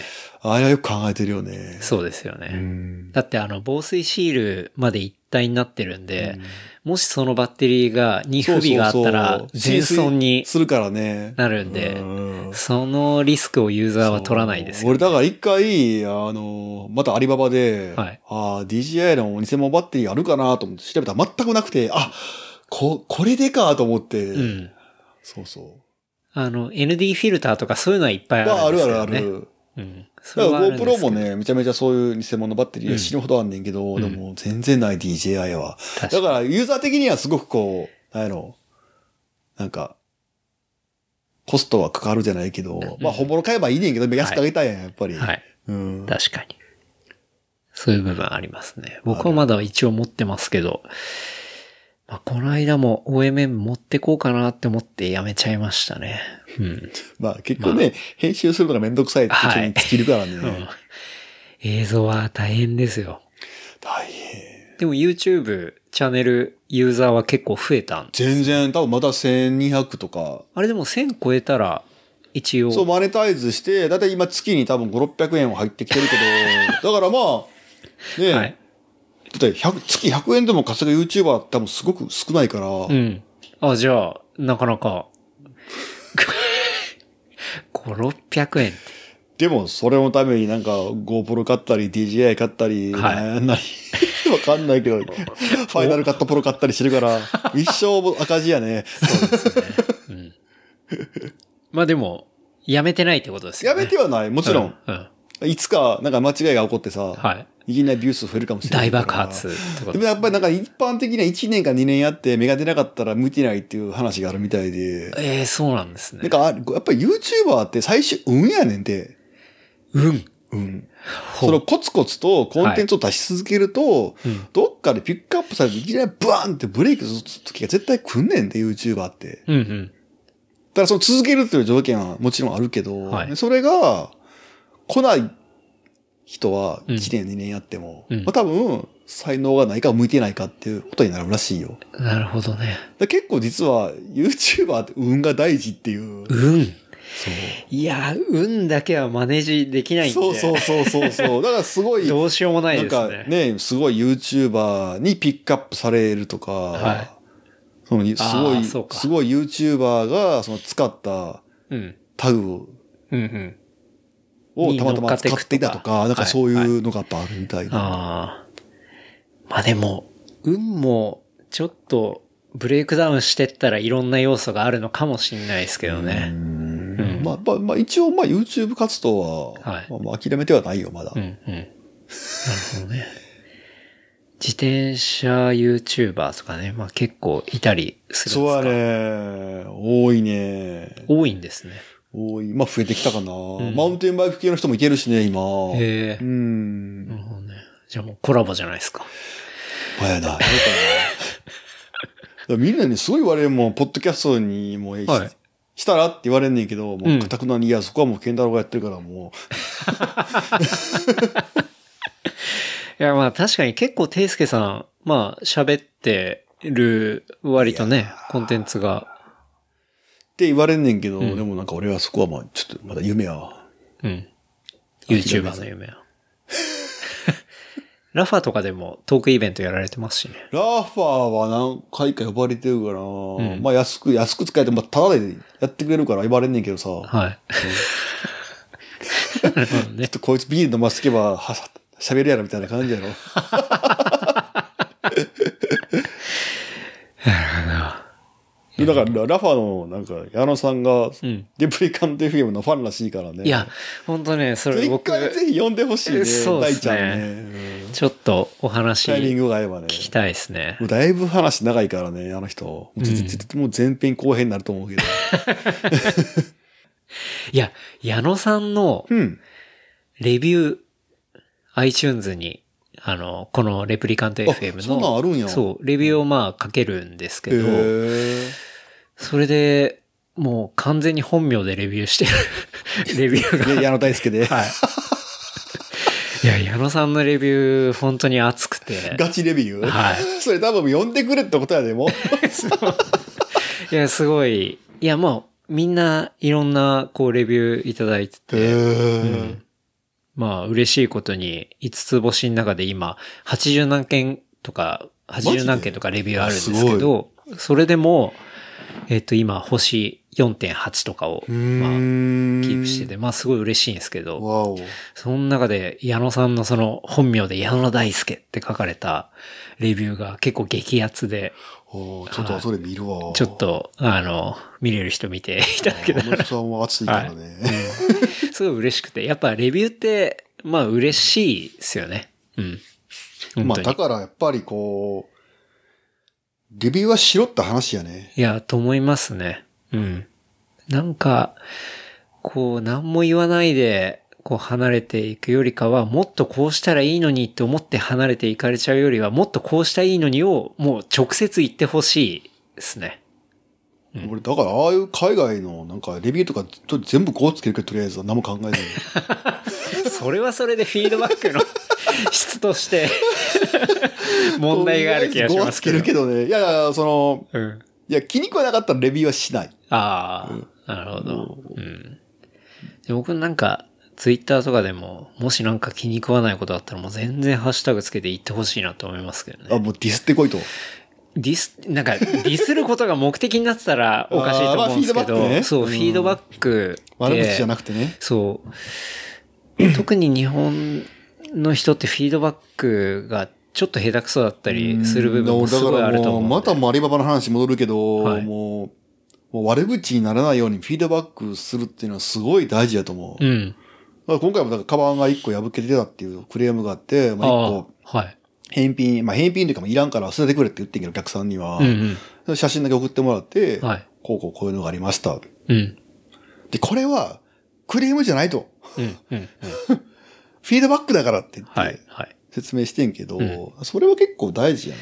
いや、めちゃめちゃ大事だと思いますね。いや、その、アリババの話で言ったら、まあ僕戻りますけど、うんその、まあキャップを頼んで、で、僕結構検品細かいんですよ。あ俺の、俺自分で言うのもなんで検品す俺けど、しなかったかもな。 僕めちゃめちゃ検品細かくてあめんどくさい、もう一個一個全部見て、で、刺繍の感じとか、あとはキャップのその、えっ、と、ミシンの感じとか、っていうのも全部一個一個見て、これちょっとダメだなっていうの何とか。パーぐらいい弾いたの僕、3割ぐらい弾きまし ?3 割、た。はい。鬼。いやでも、本当になんかちょっあ、と、でもそれは、その、さ、工場側にとっては、まあ、いいフはいィードバックやと思うけどね。そうですね。だら、から、まあこういうのも、これぐらいの量はあったっていう話をして、そいれやあなのんか自分のものテキストが読めないってことをちゃんと。テキストがちょっと、だいぶ他の文字と差があって、薄く細くなっちゃってるとか、そう。だからそういうことがあって、そういうのはやっぱ自分の作ってるものなんで売りたくないんですよ。うーん。だから、そういうのを弾いて、こういうレベルであったという話をしたら、じゃあそれちょっと写真全部送ってくれっていう話になったん で、全部取って。そう、一個一個全部取って、で、送ってで、向こうは納得したのそう、で、向こうは、あの、本当にごめん、みたいな感じで、もう一回作り直すから、それは、あの、チャージとかフリーで。いや、全くないですねあ、。そう。はいだから、それって、僕、そこのサプライヤーのそのやり取りしてることがめちゃめちゃ親身になってやってくれたし、また頼みたいって思ってるそんで。れ聞いたの、俺も次、次、そこでしたいな。めちゃめちゃいい対応してくれたんでうん、だからまた頼みたいと思いますし、だからそういうのって、そういうフィードバックが、例えば僕何もしてなかったとしたら、何も伝わらないじゃないやでっすか。ぱね、こいつ結構いいフィードバックしよるって思わせたら勝ちやねん、だから。うんうんうん。やっぱり。思いますね。ううんん。だから、まあフィードバックには責任もあるし、うん。っていうところでね。まあ、矢野さん熱かったっていう感じなんですけど。ちょっと後で見る わ。へえ。そう。だからそういうフィードバックとか嬉しいですしね。リアクションとか。うん。やっぱりやる気につながるよな。と思いますね。うん。な俺もだからヒップバックが売れて、すごいやっぱりなんか嬉しいもんね。うん、うん。そうですね。僕もすごいリアクションもらえてめちゃ多分めちゃツイ嬉ッしかターったと。かのやっぱ力もあると思うしさ。ううん、うん。そうですよね。うん。確かに。だから、ちょっとこう、クラウドファンディングじゃないけどさ、うん。ね。支えられてる感もある よね。あります ね。それは本当にもう僕は今回めちゃくちゃ感じましたね。ううんん。なんか、こう、キャップ買ってくれた人が、その商品ページに結構レビューとか書いてくれたりとか。マジではい。すごい熱いレもビうュ仲ー。間たち、ファンたちに感謝して進む。荒れたお風呂。荒れたフローだよな、ほ んままあ俺マウンテンバイクやからさ。グレートフルデイズじゃないですか。 そうそうそうそう、やっぱいいよね。もう今ね、ちょっと問題になったドラマあッシュ、ですね。今一番熱い。はい。うん。 いや、でもまあね、そういうのもらってすごい。嬉なんか直接 DM とかくれたねあ、そう人とかもいたりして。うん。また頑張って続けてこうっていう、うん。そのモチベーションにはなじりゃあますね。ぜひ、あの、帽子以外にも何か、そうですね。またなんかちょっと、まず全然全くアイディアはないんですけど、またなんか、これみたいなのあったら、やりたいなって思いますけどね。うん。なかなか新しいアイディアって簡単に出てこないんで。そう、なんかね、やっぱりサングラスってやっぱり作りやすいから、ああ、サングラス、ね。アイディアとしてはあんねんけどさ、んでもサングラスで検索したらさ、もう、やばい、一生見られへんが出てくるからさ、そうですね。サングラスな、僕自身、まあ、この間、OMM でその、オークリうん、ーの、えっ、と、EV0 うん。の、えーあの軽いやつやね。そうんのちょっと大きめのやつ使ったんですけどちょ。っとあれ緩くないよそんなことない大丈夫やった。僕は大丈夫でしたね。ああいうのをかけるとなんかちょっと安く作るのも、本物志向でいくとどうなのかなとああ、わか。かる。俺俺もあのうんオークリーすごい好きやから、はなんか、わかる。うん。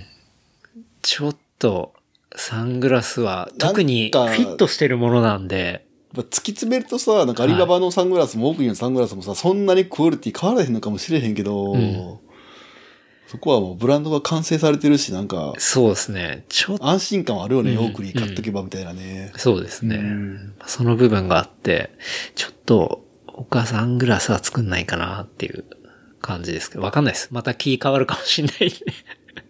ないですけどね。そううやねんん。な難しいな。そうですね。